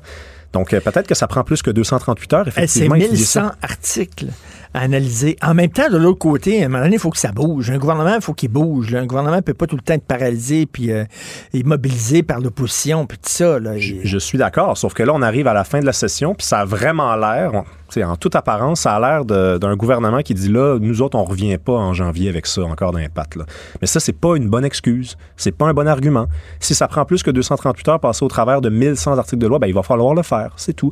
Puis là, ben, écoute, on est en grève partout. Je les ai vus, les manifestants. Là. Ils, sont, ils sont mobilisés aujourd'hui un peu partout au centre-ville. Eux autres, ils l'ont dit. On, sera, on va être contre si ça arrive. Donc, qui conseille la CAQ en ce moment? Quand les syndicats qui sont déjà contre la CAQ nous disent faites pas ça, s'il vous plaît, parce qu'on va être encore plus contre vous, l'opposition Mais- va juste retourner ça contre le gouvernement en disant bon, voilà un gouvernement autoritaire qui, qui surfe sur ses 89 députés. La CAQ a toujours 89 députés à l'Assemblée nationale, mais ils doivent s'enlever de la tête qu'ils sont encore dans. Ils plafonnent dans les sondages. Les Québécois, s'il y avait une élection demain, ils n'enverraient pas la CAQ à l'Assemblée nationale. Et ça fait désespérer. Surtout, là, tu sais, d'imposer le baillon, là, c'est qu'ils sont un petit peu là, desperate, là, comme disent les Anglais. Ben oui, ça fait ça, ça donne l'impression que la réforme n'est pas vraiment bien accueillie à l'Assemblée nationale, qu'on fait juste surfer sur le fait qu'on a une majorité de députés. Euh, moi, je vois pas vraiment comment ils peuvent sortir gagnants de ça. Je, je, je parle même pas de- du projet en soi. Le projet, on peut l'étudier, on peut estimer que c'est un bon projet, mais au niveau marketing, au niveau de l'apparence, c'est une très mauvaise procédure. Écoute, c'est un projet éléphantesque. 1100 articles, là, t'arrives, c'est énorme, là. C'est la plus grosse réforme du système de santé depuis très longtemps. Et là, on dit, ben là, bon, ça va être adopté, que vous soyez d'accord, pas d'accord, tout ça, là, ça fait autoritaire en vierge. Ça fait vraiment autoritaire, puis je pense que c'est un vieux réflexe. Alors, euh, toi aussi, tu étais euh, pas agréablement surpris, mais désagréablement surpris de voir que Taylor Swift est la personnalité de l'année Time Magazine. Moi, tu sais, Richard, je vais avoir 30 ans l'année prochaine, puis je commence à devenir très cynique. Deux fois cette année, j'ai eu raison sur des affaires euh, que j'étais pas censé avoir raison. La première fois, c'était quand la CAC a annoncé qu'elle allait augmenter les frais de scolarité des étudiants étrangers. Dès le lendemain, moi, j'ai dit à tout le monde autour de moi, ils vont reculer. Ils ont reculé. Et quand j'ai vu la liste des finalistes pour la personnalité de l'année du Time Magazine... Il y avait Barbie. Il y avait Barbie. Et il y avait Taylor Swift, il y avait Xi Jinping, il y avait Sam Altman, le cofondateur d'OpenAI, donc derrière ChatGPT. Et là, moi, je me suis dit, ça va se jouer entre Barbie puis Taylor Swift. Puis Taylor Swift a gagné. Puis alors que, je c'était pas censé, c'est ça qui était censé arriver. Là. Je a jamais eu une artiste qui a gagné. J.K. Rowling a été en liste deux fois a perdu. Beyoncé était en liste en 2016, elle a perdu contre Donald Trump, sage décision quand même, euh, des gens qui évaluaient. Euh, Qu'est-ce que ça veut dire? Hein? Qu'est-ce que ça veut dire? Ça, ça peut vouloir dire deux choses. Ça peut vouloir dire le monde est déprimant. Donc, on a besoin de ce... De beauté. De beauté, de, de nanana, nanana, nanana, De bonheur, De bonheur, vide, évidemment, parce qu'on parle pas de Bob Dylan ou de Neil Young. Là. On parle d'une artiste pop Ben où les textes ont peu de profondeur. euh, C'est pas, vraiment intéressant là, ce qu'elle fait au plan musical. Elle a beau battre des records. Moi, ça me fait rire quand les gens disent elle a battu des records de tournée. Ben oui, mais on est de plus en plus nombreux sur la Terre. Je veux dire, c'est ça qui va arriver tout le temps. The, Weeknd a vendu plus d'albums que les Beatles. OK, mais c'est parce qu'il y avait moins de gens qui pouvaient acheter des albums dans le temps des Beatles. Ben Est-ce oui. que The Weeknd est un plus grand artiste que les Beatles? Pas du tout. Ça, ça- ça- veut rien dire, ça. Donc, Le nombre de billets veut rien dire sur la qualité d'une œuvre. ben, pas du tout. pas, on est de tout, plus en là. plus nombreux, euh, donc les salles sont de plus en plus grosses. Euh, enfin, ça n'a aucun rapport. Et ça peut aussi vouloir dire donc qu'on est à l'ère du vide, là, vraiment. On est vraiment rendu là, l'ère de l'insignifiance, parce qu'on est quand même, on est en train de nommer une femme dont les textes n'ont peu de profondeur. C'est pas un artiste, pas une artiste engagée. Est-ce que, vraiment. est-ce que c'est une façon de saluer, euh, je sais pas, le, le- le féminisme euh, moderne des jeunes femmes qui euh, de plus en plus se lancent en business? euh, Peut-être, mais euh, enfin, je veux dire, il n'y avait pas, y avait pas un, un- un meilleur modèle, une meilleure modèle pour ça? Il n'y avait, avait pas une meilleure façon de couronner ça? Enfin, c'est. Tu sais, le féminisme, c'est intéressant, mais le féminisme incarné par une artiste dont les chansons traitent de peine d'amour et de j'ai rencontré mes amis au bar, I take a shot of whiskey, nanana, c'est- du féminisme, ok, mais c'est pas un féminisme qui doit passer à l'histoire. là. Je suis allé voir la revue euh, de l'année au Rideau Vert. Chaque année, il y a une revue de l'année euh, humoristique. OK? Ça s'appelle Revue corrigée. Et il n'y a rien sur le Hamas et Israël. Là, euh, vous allez me dire, Ah ouais, mais faire des, gags là-dessus, euh, non, non, mais on, aurait pu rire, par exemple, on aurait pu rire euh, des, gays qui vont manifester LGBTQ, qui vont manifester pour la Palestine, alors que Christy, s'il était à Gaza, je suis pas sûr qu'il durerait très longtemps, les LGBTQ, avec le Hamas, puis avec le Hezbollah, puis tout ça. Pas convaincu. Ça aurait pu faire un gag. Ils ont fait un gag sur l'Ukraine. Ils ont fait un gag, mais comme si ça n'existait pas pendant l'année. là, tu sais. Il y a des angles morts, hein, quand même. On le voit Oui. des fois là qu'on va pas à un certain endroit. Tu sais, si on avait voulu rendre hommage euh, à une figure féministe ou à une figure féminine, tout simplement, parce que le Time Magazine a déjà euh, désigné personnalité de l'année des femmes. Je veux dire, il y a eu la reine Elisabeth II, il y a eu Wallis Simpson, qui était la femme de Édouard VIII et qui a dû renoncer au trône dans les années 30 parce qu'il s'était marié avec elle. Il y en a eu d'autres. Il y a eu la présidente de- de- bon, des, des Philippines. Cette année, on aurait pu rendre hommage aux filles violées, aux filles juives violées. Ben oui. Par le Hamas. C'est déjà arrivé qu'on a désigné personnalité de l'année un groupe de personnes. Ben, L'année passée, c'était les, euh, les militantes iraniennes, je crois. L'année passée, c'était Zelensky. C'est Zelensky, OK. C'est l'autre année d'avant, alors, d'abord, et parce que je pense qu'on avait salué, euh, où elles, elles étaient finalistes, Ouais. euh, les, les militantes iraniennes, euh, effectivement. Mais là, attends une minute, là. euh, ça a pris deux mois. Le gouvernement fédéral, ici, Mélanie Joly vient de dire, vient de condamner euh, l'utilisation du viol comme arme de, de guerre par le Hamas. Et on est, on est le 7, 7 décembre, ça a pris deux mois avant qu'il... C'est vrai qu'il y a eu des viols en Israël. C'est fou à quel point euh, les organisations féministes sont silencieuses là-dessus. Mais j'en ai pas entendu une. J'ai même pas entendu une figure féministe dire ça n'a pas d'allure ce qui s'est passé. Mais c'est comme si, il y avait évidemment un angle mort, mais c'est comme si aussi les premières incarnations du féminisme, les premières revendications n'étaient plus les, les revendications de base. Hein? Le droit de vote, euh, la possibilité de se faire avorter. Euh, ça, c'est plus du tout du féminisme. Alors quand ça s'est menacé, on dirait qu'on est encore en train de défendre les revendications plus modernes du féminisme, mais qui sont, on va se le dire, beaucoup moins importantes que les premières. Quand les premières sont menacées quelque part. Est-ce que j'ai Mhm. entendu des féministes Oui. euh, critiquer le fait que depuis que les talibans ont repris le pouvoir en Afghanistan, les femmes sont rendues des bêtes. Elles ont, Oui. elles ont plus du tout. Pourquoi?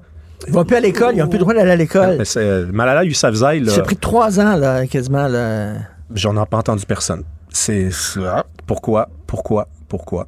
Non, non, c'est- c'est c'est- c'est totalement fou, effectivement. là. C'est deux poids, deux mesures. Puis là, tu as des présidents d'université aux États-Unis qui disent, ben, vous savez, euh, appeler au génocide des Juifs, c'est- c'est protégé par la liberté d'expression. Ah oui, bon, ben, tant mieux ça. Mais au Danemark, en tout cas, cette semaine, c'est devenu illégal de brûler un Coran, de brûler une Bible. Euh, On est revenu au Moyen Âge. Et euh, tu veux me parler de Montréal? euh, Ça a l'air que les bars font trop de bruit. Ah, écoute, j'ai lu cette chronique-là dans la presse, excellente chronique de Maxime Bergeron. Il, il- il interroge des propriétaires de bars, notamment les, les propriétaires du bar La Grenade, qui sont sur la rue qui est sur la, la rue Ontario. Vous savez, ce bar-là qui a été euh, encerclé de travaux pendant, des- pendant quasiment deux ans. Et là, il s'est rendu qu'il y a un voisin dans le coin qui arrête pas d'appeler la ville pour dire là, il y a du bruit. Hein? C'est un- on parle d'un bar qui est ouvert depuis dix ans et avant que le bar euh, n'ouvre, il y avait un autre bar avant. Donc, on a des gens qui s'installent dans des quartiers où ça fête, où il y a du bruit. Mais. Ontario, c'est une rue commerciale. On s'entend. Si tu, vas vivre Sarre Ontario, c'est certain qu'il va y avoir des, des commerces. Même chose si tu vas vivre euh, sur le boulevard Saint-Laurent. C'est le boulevard Saint-Laurent, dans le coin. Sainte-Catherine. Ben, c'est ça. Puis, le boulevard Saint-Laurent, euh, le Red Light, ça fait 100 ans qu'il y a du bruit sur le, le boulevard Saint-Laurent. Mais là, il y a une tour à condo qui est apparue. Il y a des gens qui se sont achetés un condo et qui disent Ouais, il y a du bruit. Ben oui, mais il y a du bruit. Écoute, moi, moi, là, je veux juste être certain de, me faire comprendre. Je déteste le bruit. Mais je déteste le bruit qui est relatif aux incivilités. C'est-à-dire, si tu as une petite moto électrique, puis qu'elle part tout le temps parce qu'il y a une espèce de, de- de radar autour, puis ça part à minuit, à chaque soir, puis tu réveilles tout le monde, c'est un bruit que je revendique, hein, dont je revendique Mhm. l'existence. Tu t'es censé enlever ça, tu sais. Mais un bar, je veux dire, tu t'installes à côté d'un bar. c'est sûr qu'il va y avoir du bruit. Mais tu sais, là, il y, a- il y a plein de condos dans le coin du quartier des spectacles. Ben, t'achètes un condo dans le coin du quartier des spectacles, ben, plains-toi pas qu'il va y avoir du bruit, Christy. Mais non, mais c'est là que ça se passe. Mais je pense qu'on est rendu, dans- on est rendu dans la net- Netflixisation du monde. C'est-à-dire, c'est pas juste de regarder Netflix. Les gens, ils veulent, ils exigent tous les paramètres de leur existence. Ils arrivent chez eux, ils disent, je veux le calme. J'exige le calme. Je n'obtiens pas le calme. Je l'obtiendrai. Mais ça fonctionne pas comme ça. L'urbanité, l'urbanité, c'est un, c'est un, c'est des compromis. Hein? Je veux dire, il faut que tu acceptes que le calme n'est pas possible si tu habites au-dessus d'un bar. Mais c'est ta décision de t'installer au-dessus d'un bar. Oui, mais non, non, non, non, non, non. Va-t'en ailleurs. Tu peux aller ailleurs. On est au Québec. mais- il y a de l'espace partout. Puis si tu veux acheter des condos, mettons dans une tour, ben va des Sœurs, c'est tranquille. Oui. Des Sœurs, c'est- calme. Tu sais, à Ben un oui. moment donné, là. Tu peux pas tout avoir. que tu veux imposer à tout le monde tes choix à toi. Ça, c'est très représentatif de notre époque. Oui, absolument. Puis Montréal n'est plus urbaine, Montréal est rurbaine. Et j'emprunte l'expression à, à Yvan Bienvenu, qui est le- l'organisateur des contes urbains. Ça a repris cette semaine à la Tulipe. Justement, à la Tulipe, cette salle qui a eu des problèmes aussi avec euh, un locataire qui trouvait que c'était trop bruyant. On parle d'une salle qui est ouverte depuis des dizaines d'années. Donc, tout est dans tout. Euh, il dit Montréal n'est plus urbaine. Montréal n'est plus cette ville où, où il y a quelque chose qui, qui bouillonne tout le temps, cette ville festive. Les gens, ils, ils arrivent chez eux, ils veulent le calme, ils sont comme en campagne dans leur esprit et ils, peuvent, ils veulent pouvoir sortir une fois de temps en temps Oui. avec leurs amis, mais en général, ils veulent quand même pouvoir flatter leur minou dégriffé, évidemment, euh, dans leur salon, en pantoufles. Franchement. hey, Attends, pas- moi, là, je vais caricaturer, mais ça, c'est des gens qui vivaient à Saint-Lambert avant, là. Puis euh, qui ont déménagé à Montréal, mais qui veulent avoir la même quiétude que Saint-Lambert. Tu te souviens, Saint-Lambert, chaque fois qu'il y avait la F1 ou quelque chose comme ça, qu'il y avait un peu de bruit, ils se plaignent tout le temps. hein. C'est épouvantable, il y a du bruit. Moi, j'ai vécu à Saint-Lambert. Ces gens-là veulent vivre tranquille. Ils veulent pas qu'il y ait de bruit. Alors, j'imagine que c'est ce genre de petits banlieusards-là qui se déménagent à Montréal parce que là, ils sont les enfants sont grands. hein, les enfants ont quitté la maison. Fait que là, on va aller un petit peu, on va aller à Montréal. Ça va être le Ben fun, oui. on va sortir.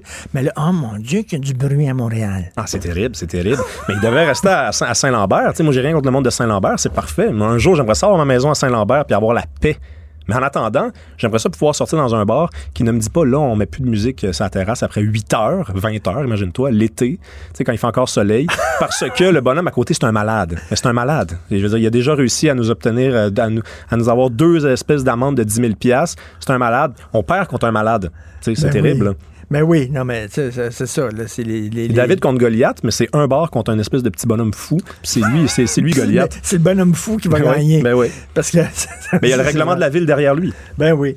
Merci beaucoup, Rémi. Bon week-end. Euh, bon week-end bruyant dans un bar avec des chums. Eh boy, let's Salut. go. Martino. L'opinion populaire. Nous parlons d'économie avec Sylvain Larocque, tiens, qui est en remplacement de Yves Daou aujourd'hui. Sylvain Larocque, journaliste économique au Journal de Montréal, Journal de Québec. Sylvain, euh, c'est dur pour les camionneurs, hein, surtout euh, avec euh, ben, le prix de l'essence qui augmente aussi, mais le prix aussi là, de, de- de leur, de leur paiement pour leur camion. Oui, c'est ça. Ça n'a jamais été un métier facile, camionneur, des longues heures, euh, beaucoup de dépenses, euh, des- on est loin de la maison et tout ça. Mais là, la hausse des taux d'intérêt, on en parle depuis des mois, mais euh, on peut se plaindre de notre maison, de notre auto et les, les- prêts et tout ça. Mais pour un camionneur, un camion, un gros camion, ça, ça, plus, ça vaut plus que 200 000 Alors imaginez les, les taux d'intérêt, l'impact des taux d'intérêt sur ces emprunts-là. Et, et là, euh, donc mon collègue Francis Alain nous, nous, nous parle aujourd'hui de, de- d'un autre Francis qui s'appelle Francis Rouleau, un camionneur qui, euh, c'est pas banal, il était quand même à la tête de l'Association des routiers professionnels du Québec. Et là, il, confie à mon collègue, moi, je, vais tout vendre pour changer de domaine. J'avais cinq camions. Alors, euh, quand un gars comme ça débarque de l'industrie, euh, c'est quand même assez révélateur sur l'état des, choses actuellement. Donc, plus capable de faire de l'argent, on se dit on va, on va, ça va être mieux d'aller dans un autre domaine. Alors, quand même assez spectaculaire. Et euh, mon collègue est allé voir euh, s'il y avait, c'était juste un gars ou c'était un truc répandu. Et euh, le groupe Gamache, qui se spécialise dans la revente de camions, indique qu'il y a 30 une hausse de 30% des reprises de finances là, dans les dernières semaines, derniers mois.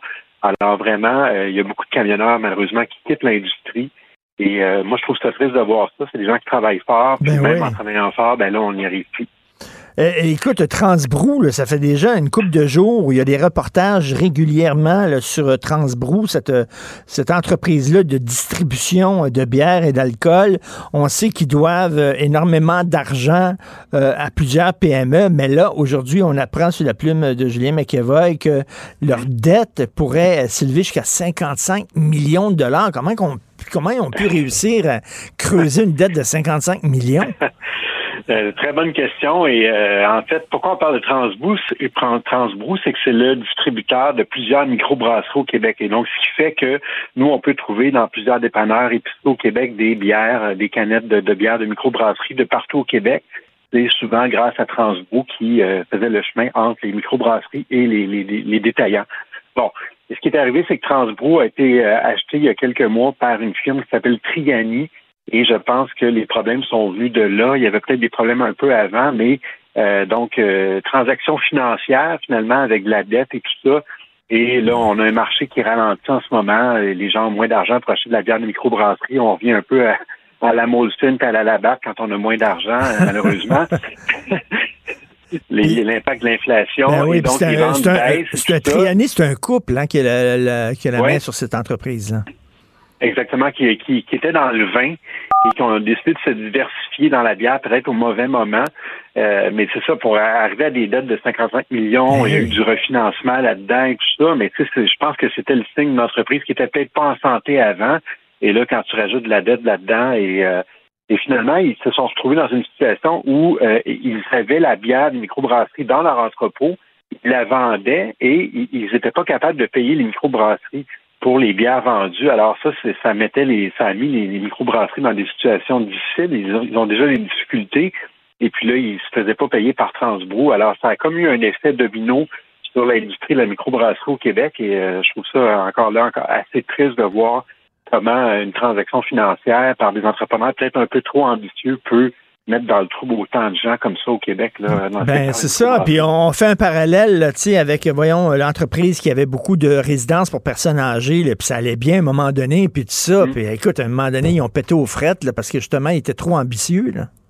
Oui, c'est ça. Et quand on voit des, des histoires d'insolvabilité comme ça, ben c'est là qu'on découvre les vraies affaires. Comme Warren Buffett disait la citation célèbre, quand c'est quand le- le- l'eau baisse qu'on voit qui nage sans maillot de bain. Ben c'est ça. c'est ça ici. L'entreprise peut avoir l'air belle de l'extérieur, mais quand, quand le- la tempête frappe, c'est là qu'on voit qui a des maillots de bain. C'est ça. C'est qui qui a le oiseau à l'air. Alors... Et ça a l'air bien beau des fois comme ça de l'extérieur, mais effectivement, quand l'eau baisse, tu vois, c'est qui qui a la bisoune à l'air. Alors, tu veux parler de Jouet Kid. C'est quoi Jouet Kid? ben, je connaissais pas du tout, mais euh, c'est une belle entreprise euh, qui a été fondée, euh, ou en tout cas qui a été dirigée longtemps par une Beauceronne qui s'appelle Paul Rancourt. Et elle donne une entrevue à mon collègue Vincent Desbiens. Et c'est l'industrie, on est dans le secteur du joueur en ce moment, là, avec les fêtes et tout ça. Et je trouvais ça intéressant de voir ce qu'il nous raconte, comment ça marche une, une entreprise qui distribue des jouets, qui importe des jouets comme ça. Et ce qu'elle dit, Mme Rancourt, c'est que à chaque année, il faut recommencer quasiment à zéro. Elle dit 75 de, de mon offre, je dois la renouveler à chaque année parce qu'évidemment, il y a des modes dans le jouet. Et donc, ce qui marchait l'année passée ne marchera pas cette année. Et donc, elle, elle est déjà en train de passer à Noël 2024, parce que 2023, c'est c'est sur les tablettes, c'est fini. Alors, elle, elle pense déjà un an d'avance. Tu sais. Alors, euh, je trouve ça intéressant de, de- qu'elle nous raconte finalement euh, que- comment tu survis dans cette industrie-là, parce que si tu n'as pas les bons jouets, ben euh, t'es cuit.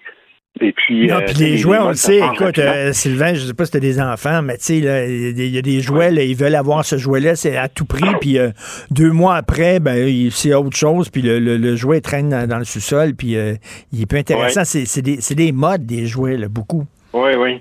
Puis il y a une autre chose qu'elle disait qui est intéressante, c'est que euh, avec les tablettes, puis les, les trucs électroniques aujourd'hui, c'est beaucoup plus difficile qu'auparavant de garder l'attention des enfants sur les jouets parce que les tablettes sont tellement attirantes. Et elle disait euh, euh, même le segment des enfants de 8 à 11 ans, on l'a quasiment perdu au complet parce que justement, c'est c'est les jouets électroniques, c'est les jeux vidéo et tout ça. Et donc le marché s'est transformé au, au fil des ans. Et ça, ça devient quand même de plus en plus difficile de, de rester à, à l'affût dans, dans ce domaine-là. Mais elle, ça fait 40 ans qu'elle roule sa bosse dans ce domaine-là. C'est tout un exploit, moi, je trouve. Et elle est, elle est devenue la première Québécoise à être intronisée au euh, temple de la renommée de l'industrie du jouet. Je savais pas que ça existait, mais euh, bravo, bravo. Ben oui. euh, c'est un monde d'hommes et c'est un monde anglophone, c'est ce qu'elle vit. Puis elle dit, ben, moi, je trouve ça incroyable qu'une une Québécoise ait pu se faire sa marque comme ça dans, dans cette industrie-là. Eh bien, le temple de la renommée de l'industrie du jouet, je vais me coucher moins niaiseux. Et euh, écoute, la, la citation de Warren Buffett à vos 100 piastres. C'est excellent. Ouais, toujours pratique. Merci beaucoup, Sylvain Larocque. Bon week-end. Martino. Le parrain de l'actualité.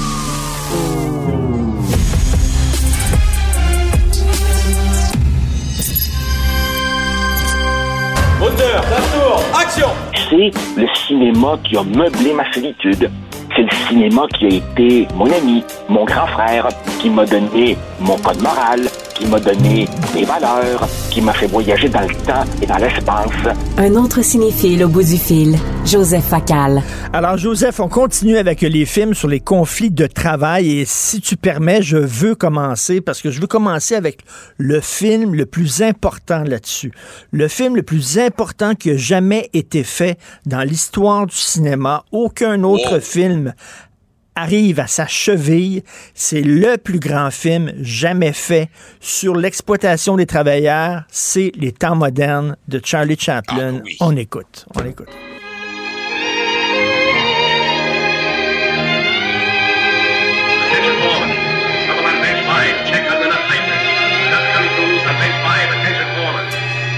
C'est bien sûr Smile, hein, parce que Charlie Chaplin est un très grand compositeur. Écoute, j'ai montré ça à mon fils alors qu'il était enfant, il était tout jeune.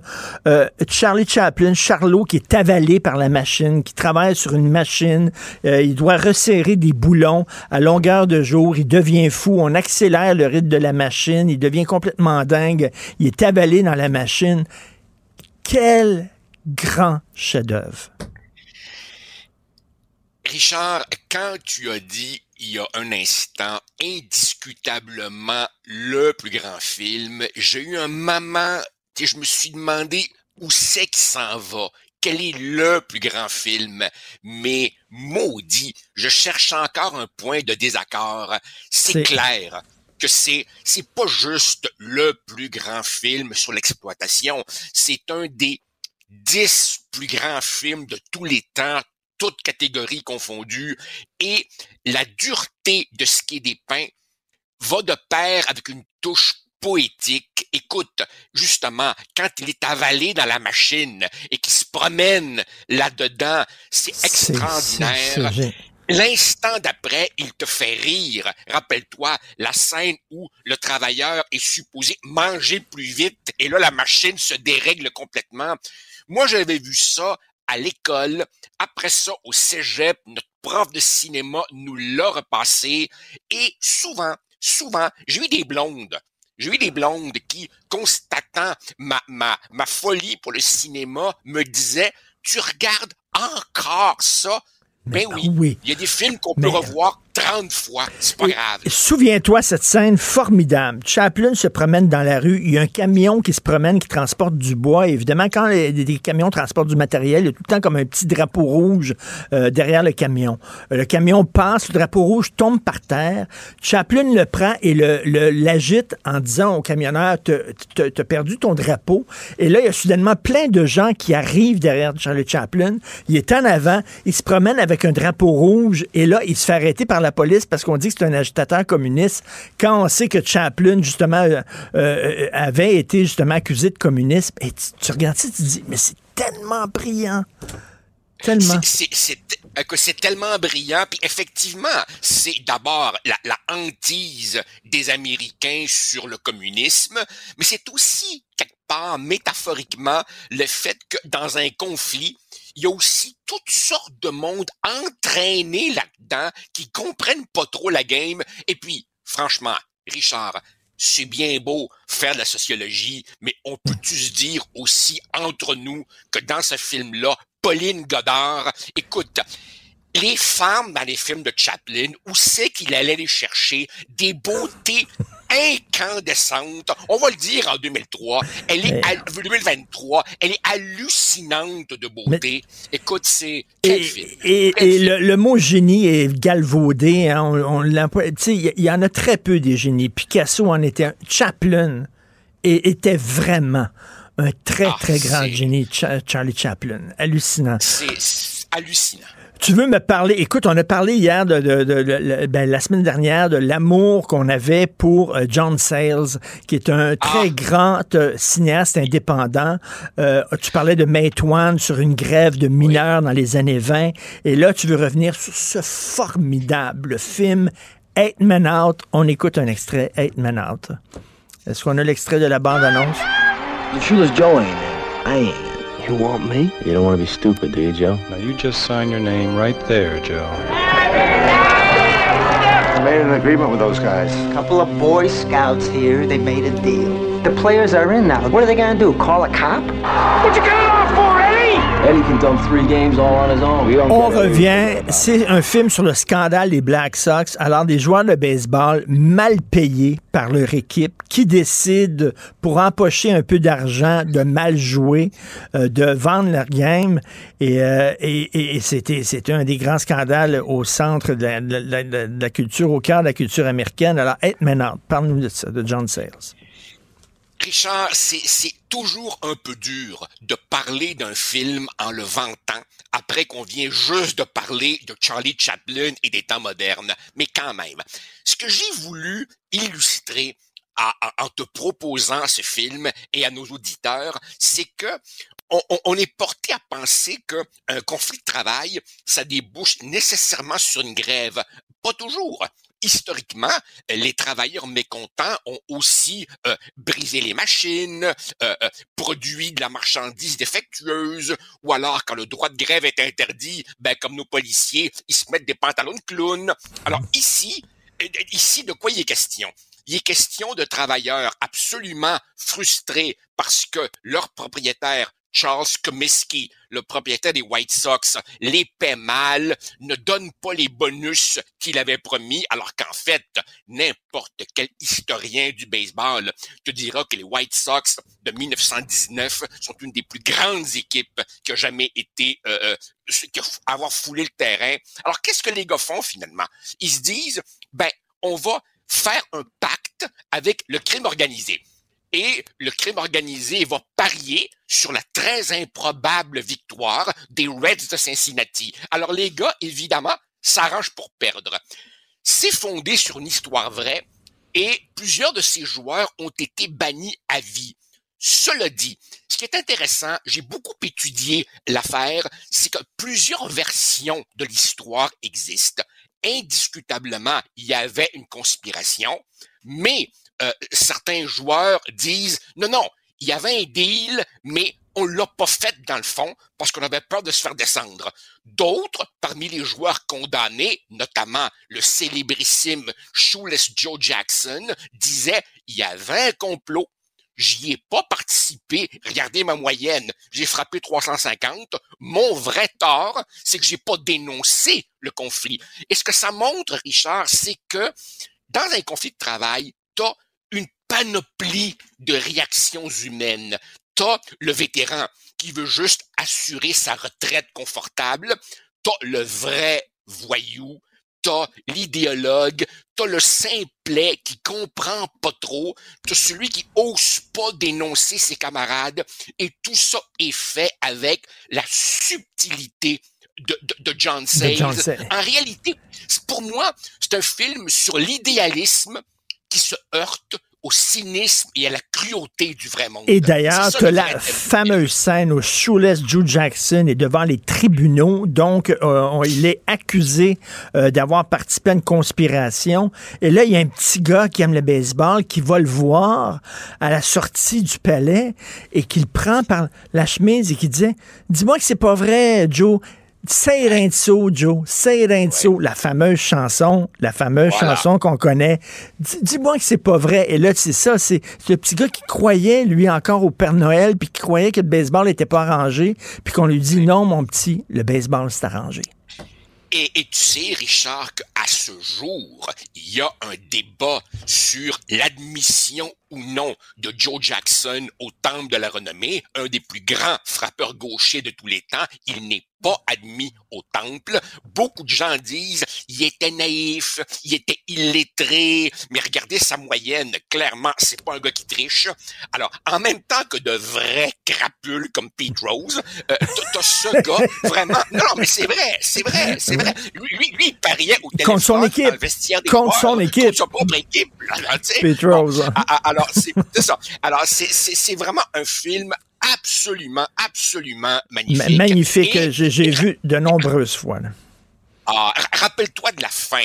Joe Jackson change de nom et sa passion pour le jeu est telle qu'il continue à jouer dans des ligues amateurs, des, des, des, ligues avec des gars qui ont des bédaines de bière, tu sais, et, et, et quelqu'un dit, c'est-tu lui le vrai Joe Jackson? Un film formidable. Je te parlais du plus grand film sur le conflit de travail. Je vais te, je vais te parler du, du, du plus gros ovni. L'ovni le plus improbable de l'histoire du cinéma américain. Une super production à la gloire du communisme. Reds de Warren Beatty. On écoute un extrait. To be now is Russia. You don't have to tell me what's happening in Russia. I read the papers. Well, come with me. War two and we'll join you in revolution.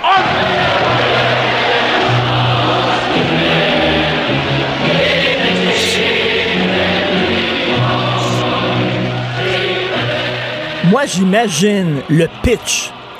Warren Beatty, une des plus grosses vedettes de l'époque, qui arrive devant un producteur, puis qui dit Vous allez dépenser des millions de dollars. On va faire un film qui va rendre hommage à Lénine et à la révolution bolchevique en Russie. Puis on dit OK, on embarque là-dedans. Et c'est l'histoire de John Reed, qui était le seul journaliste américain qui était présent pendant la Révolution de 1917. Et là, tu as Jack Nicholson, tu as Warren Beatty, tu as Diane Keaton, un film extraordinaire sur le communisme à l'époque quand on y croyait. Euh, Est-ce que tu es un fan de Reds, euh, réalisé par Warren Beatty? Suis, je suis un immense fan de Reds. Que j'aime beaucoup, beaucoup, beaucoup dans ce film aussi, rappelle-toi, c'est comment euh, Beatty, qui est aussi le réalisateur, insère là-dedans aussi des témoignages de, de gens devenus aujourd'hui vieux qui étaient là réellement. Rappelle-toi, il y, y, a notamment Henry Miller qui disait, ce qu'on oublie là-dedans, c'est qu'il y avait beaucoup de cul également dans la Révolution. c'est pour ça que c'était formidable. mais, tu vois des gens qui disent, qui disent pourquoi ils croyaient à ça, pourquoi ils croyaient à l'avènement ouais. du communisme, et en, en même temps, c'est parce que, bien évidemment, les conditions exécrables des travailleurs de l'époque et tout là. Et, et, et, en même temps, Richard, on a, on a beau être extrêmement critique, et moi le premier, et toi aussi, des États-Unis, de Hollywood et tout, mais comme tu viens de le dire, Hollywood accepte de faire un film à la gloire du communisme. Peux-tu imaginer le Kremlin Mais... du temps de l'URSS faisant un film à la gloire du capitalisme? Hmm, probablement. Et, et, et, la plus grande interprétation de Jack Nicholson dans le rôle de Eugene O'Neill, le dramaturge, qui est Nicholson, qui joue pas avec ses sourcils, qui joue pas gros, qui joue tout à fait là, subtilement, et tu vois à quel point c'est un grand comédien. Je veux absolument qu'on se laisse sur ce film-là, qui peut être étonnant euh, que tu as choisi, mais je, je comprends pas le, tu, pourquoi tu l'as choisi. C'est un film adorable. Billy Elliot. On écoute ah. Un extrait. Bali. What's wrong with Bali? I used to go to Bali. See? Lads do football or boxing or wrestling. Not Bali. Un petit gars d'une famille d'ouvriers euh, qui annonce à son papa qu'il veut faire du ballet. Son père a dit ben, pourquoi pas du football, n'importe quoi, mais pas du ballet. Alors, son, papa est un, est un mineur, son frère est un mineur. On est pendant les très dures grèves sous Margaret Thatcher du milieu des années 80 et le petit garçon veut évidemment faire du ballet. Le papa, lui, veut l'endurcir en lui faisant faire de la boxe. Et pourquoi j'ai voulu parler de ce film-là? Parce que hormis les conflits de travail, tu es comme moi, Richard, père d'enfants.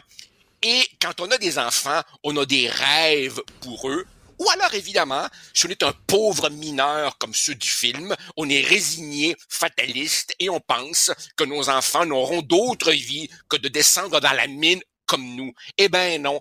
Au bout d'un certain moment, nos enfants deviennent autonomes et ont leurs propres rêves, que ce soit danser du ballet ou quoi que ce soit d'autre, et je mets quiconque au défi, quiconque au défi de regarder Billy Elliott et de ne pas sangloter pendant la scène finale quand Billy, devenu adulte, probablement gay, est un très grand danseur de ballet et que son père, un peu rustre, est dans la salle regardant le triomphe de son fils. C'est un coming of age, feel good film avec toutes sortes de ficelles, mais tu peux pas résister tu craques. C'est un film formidable. Et comme seuls les Anglais peuvent le faire, c'est-à-dire avec une observation sur la, la, petite vie, les détails de la petite vie du monde ouvrier, là, c'est adorable comme film. Et la, et, et, la, et la, prof de danse qui est frustrée, sa vie va mal, elle déteste tout, mais elle retrouve goût à la vie avec ce petit garçon au milieu des filles en tutu. Tu te rappelles?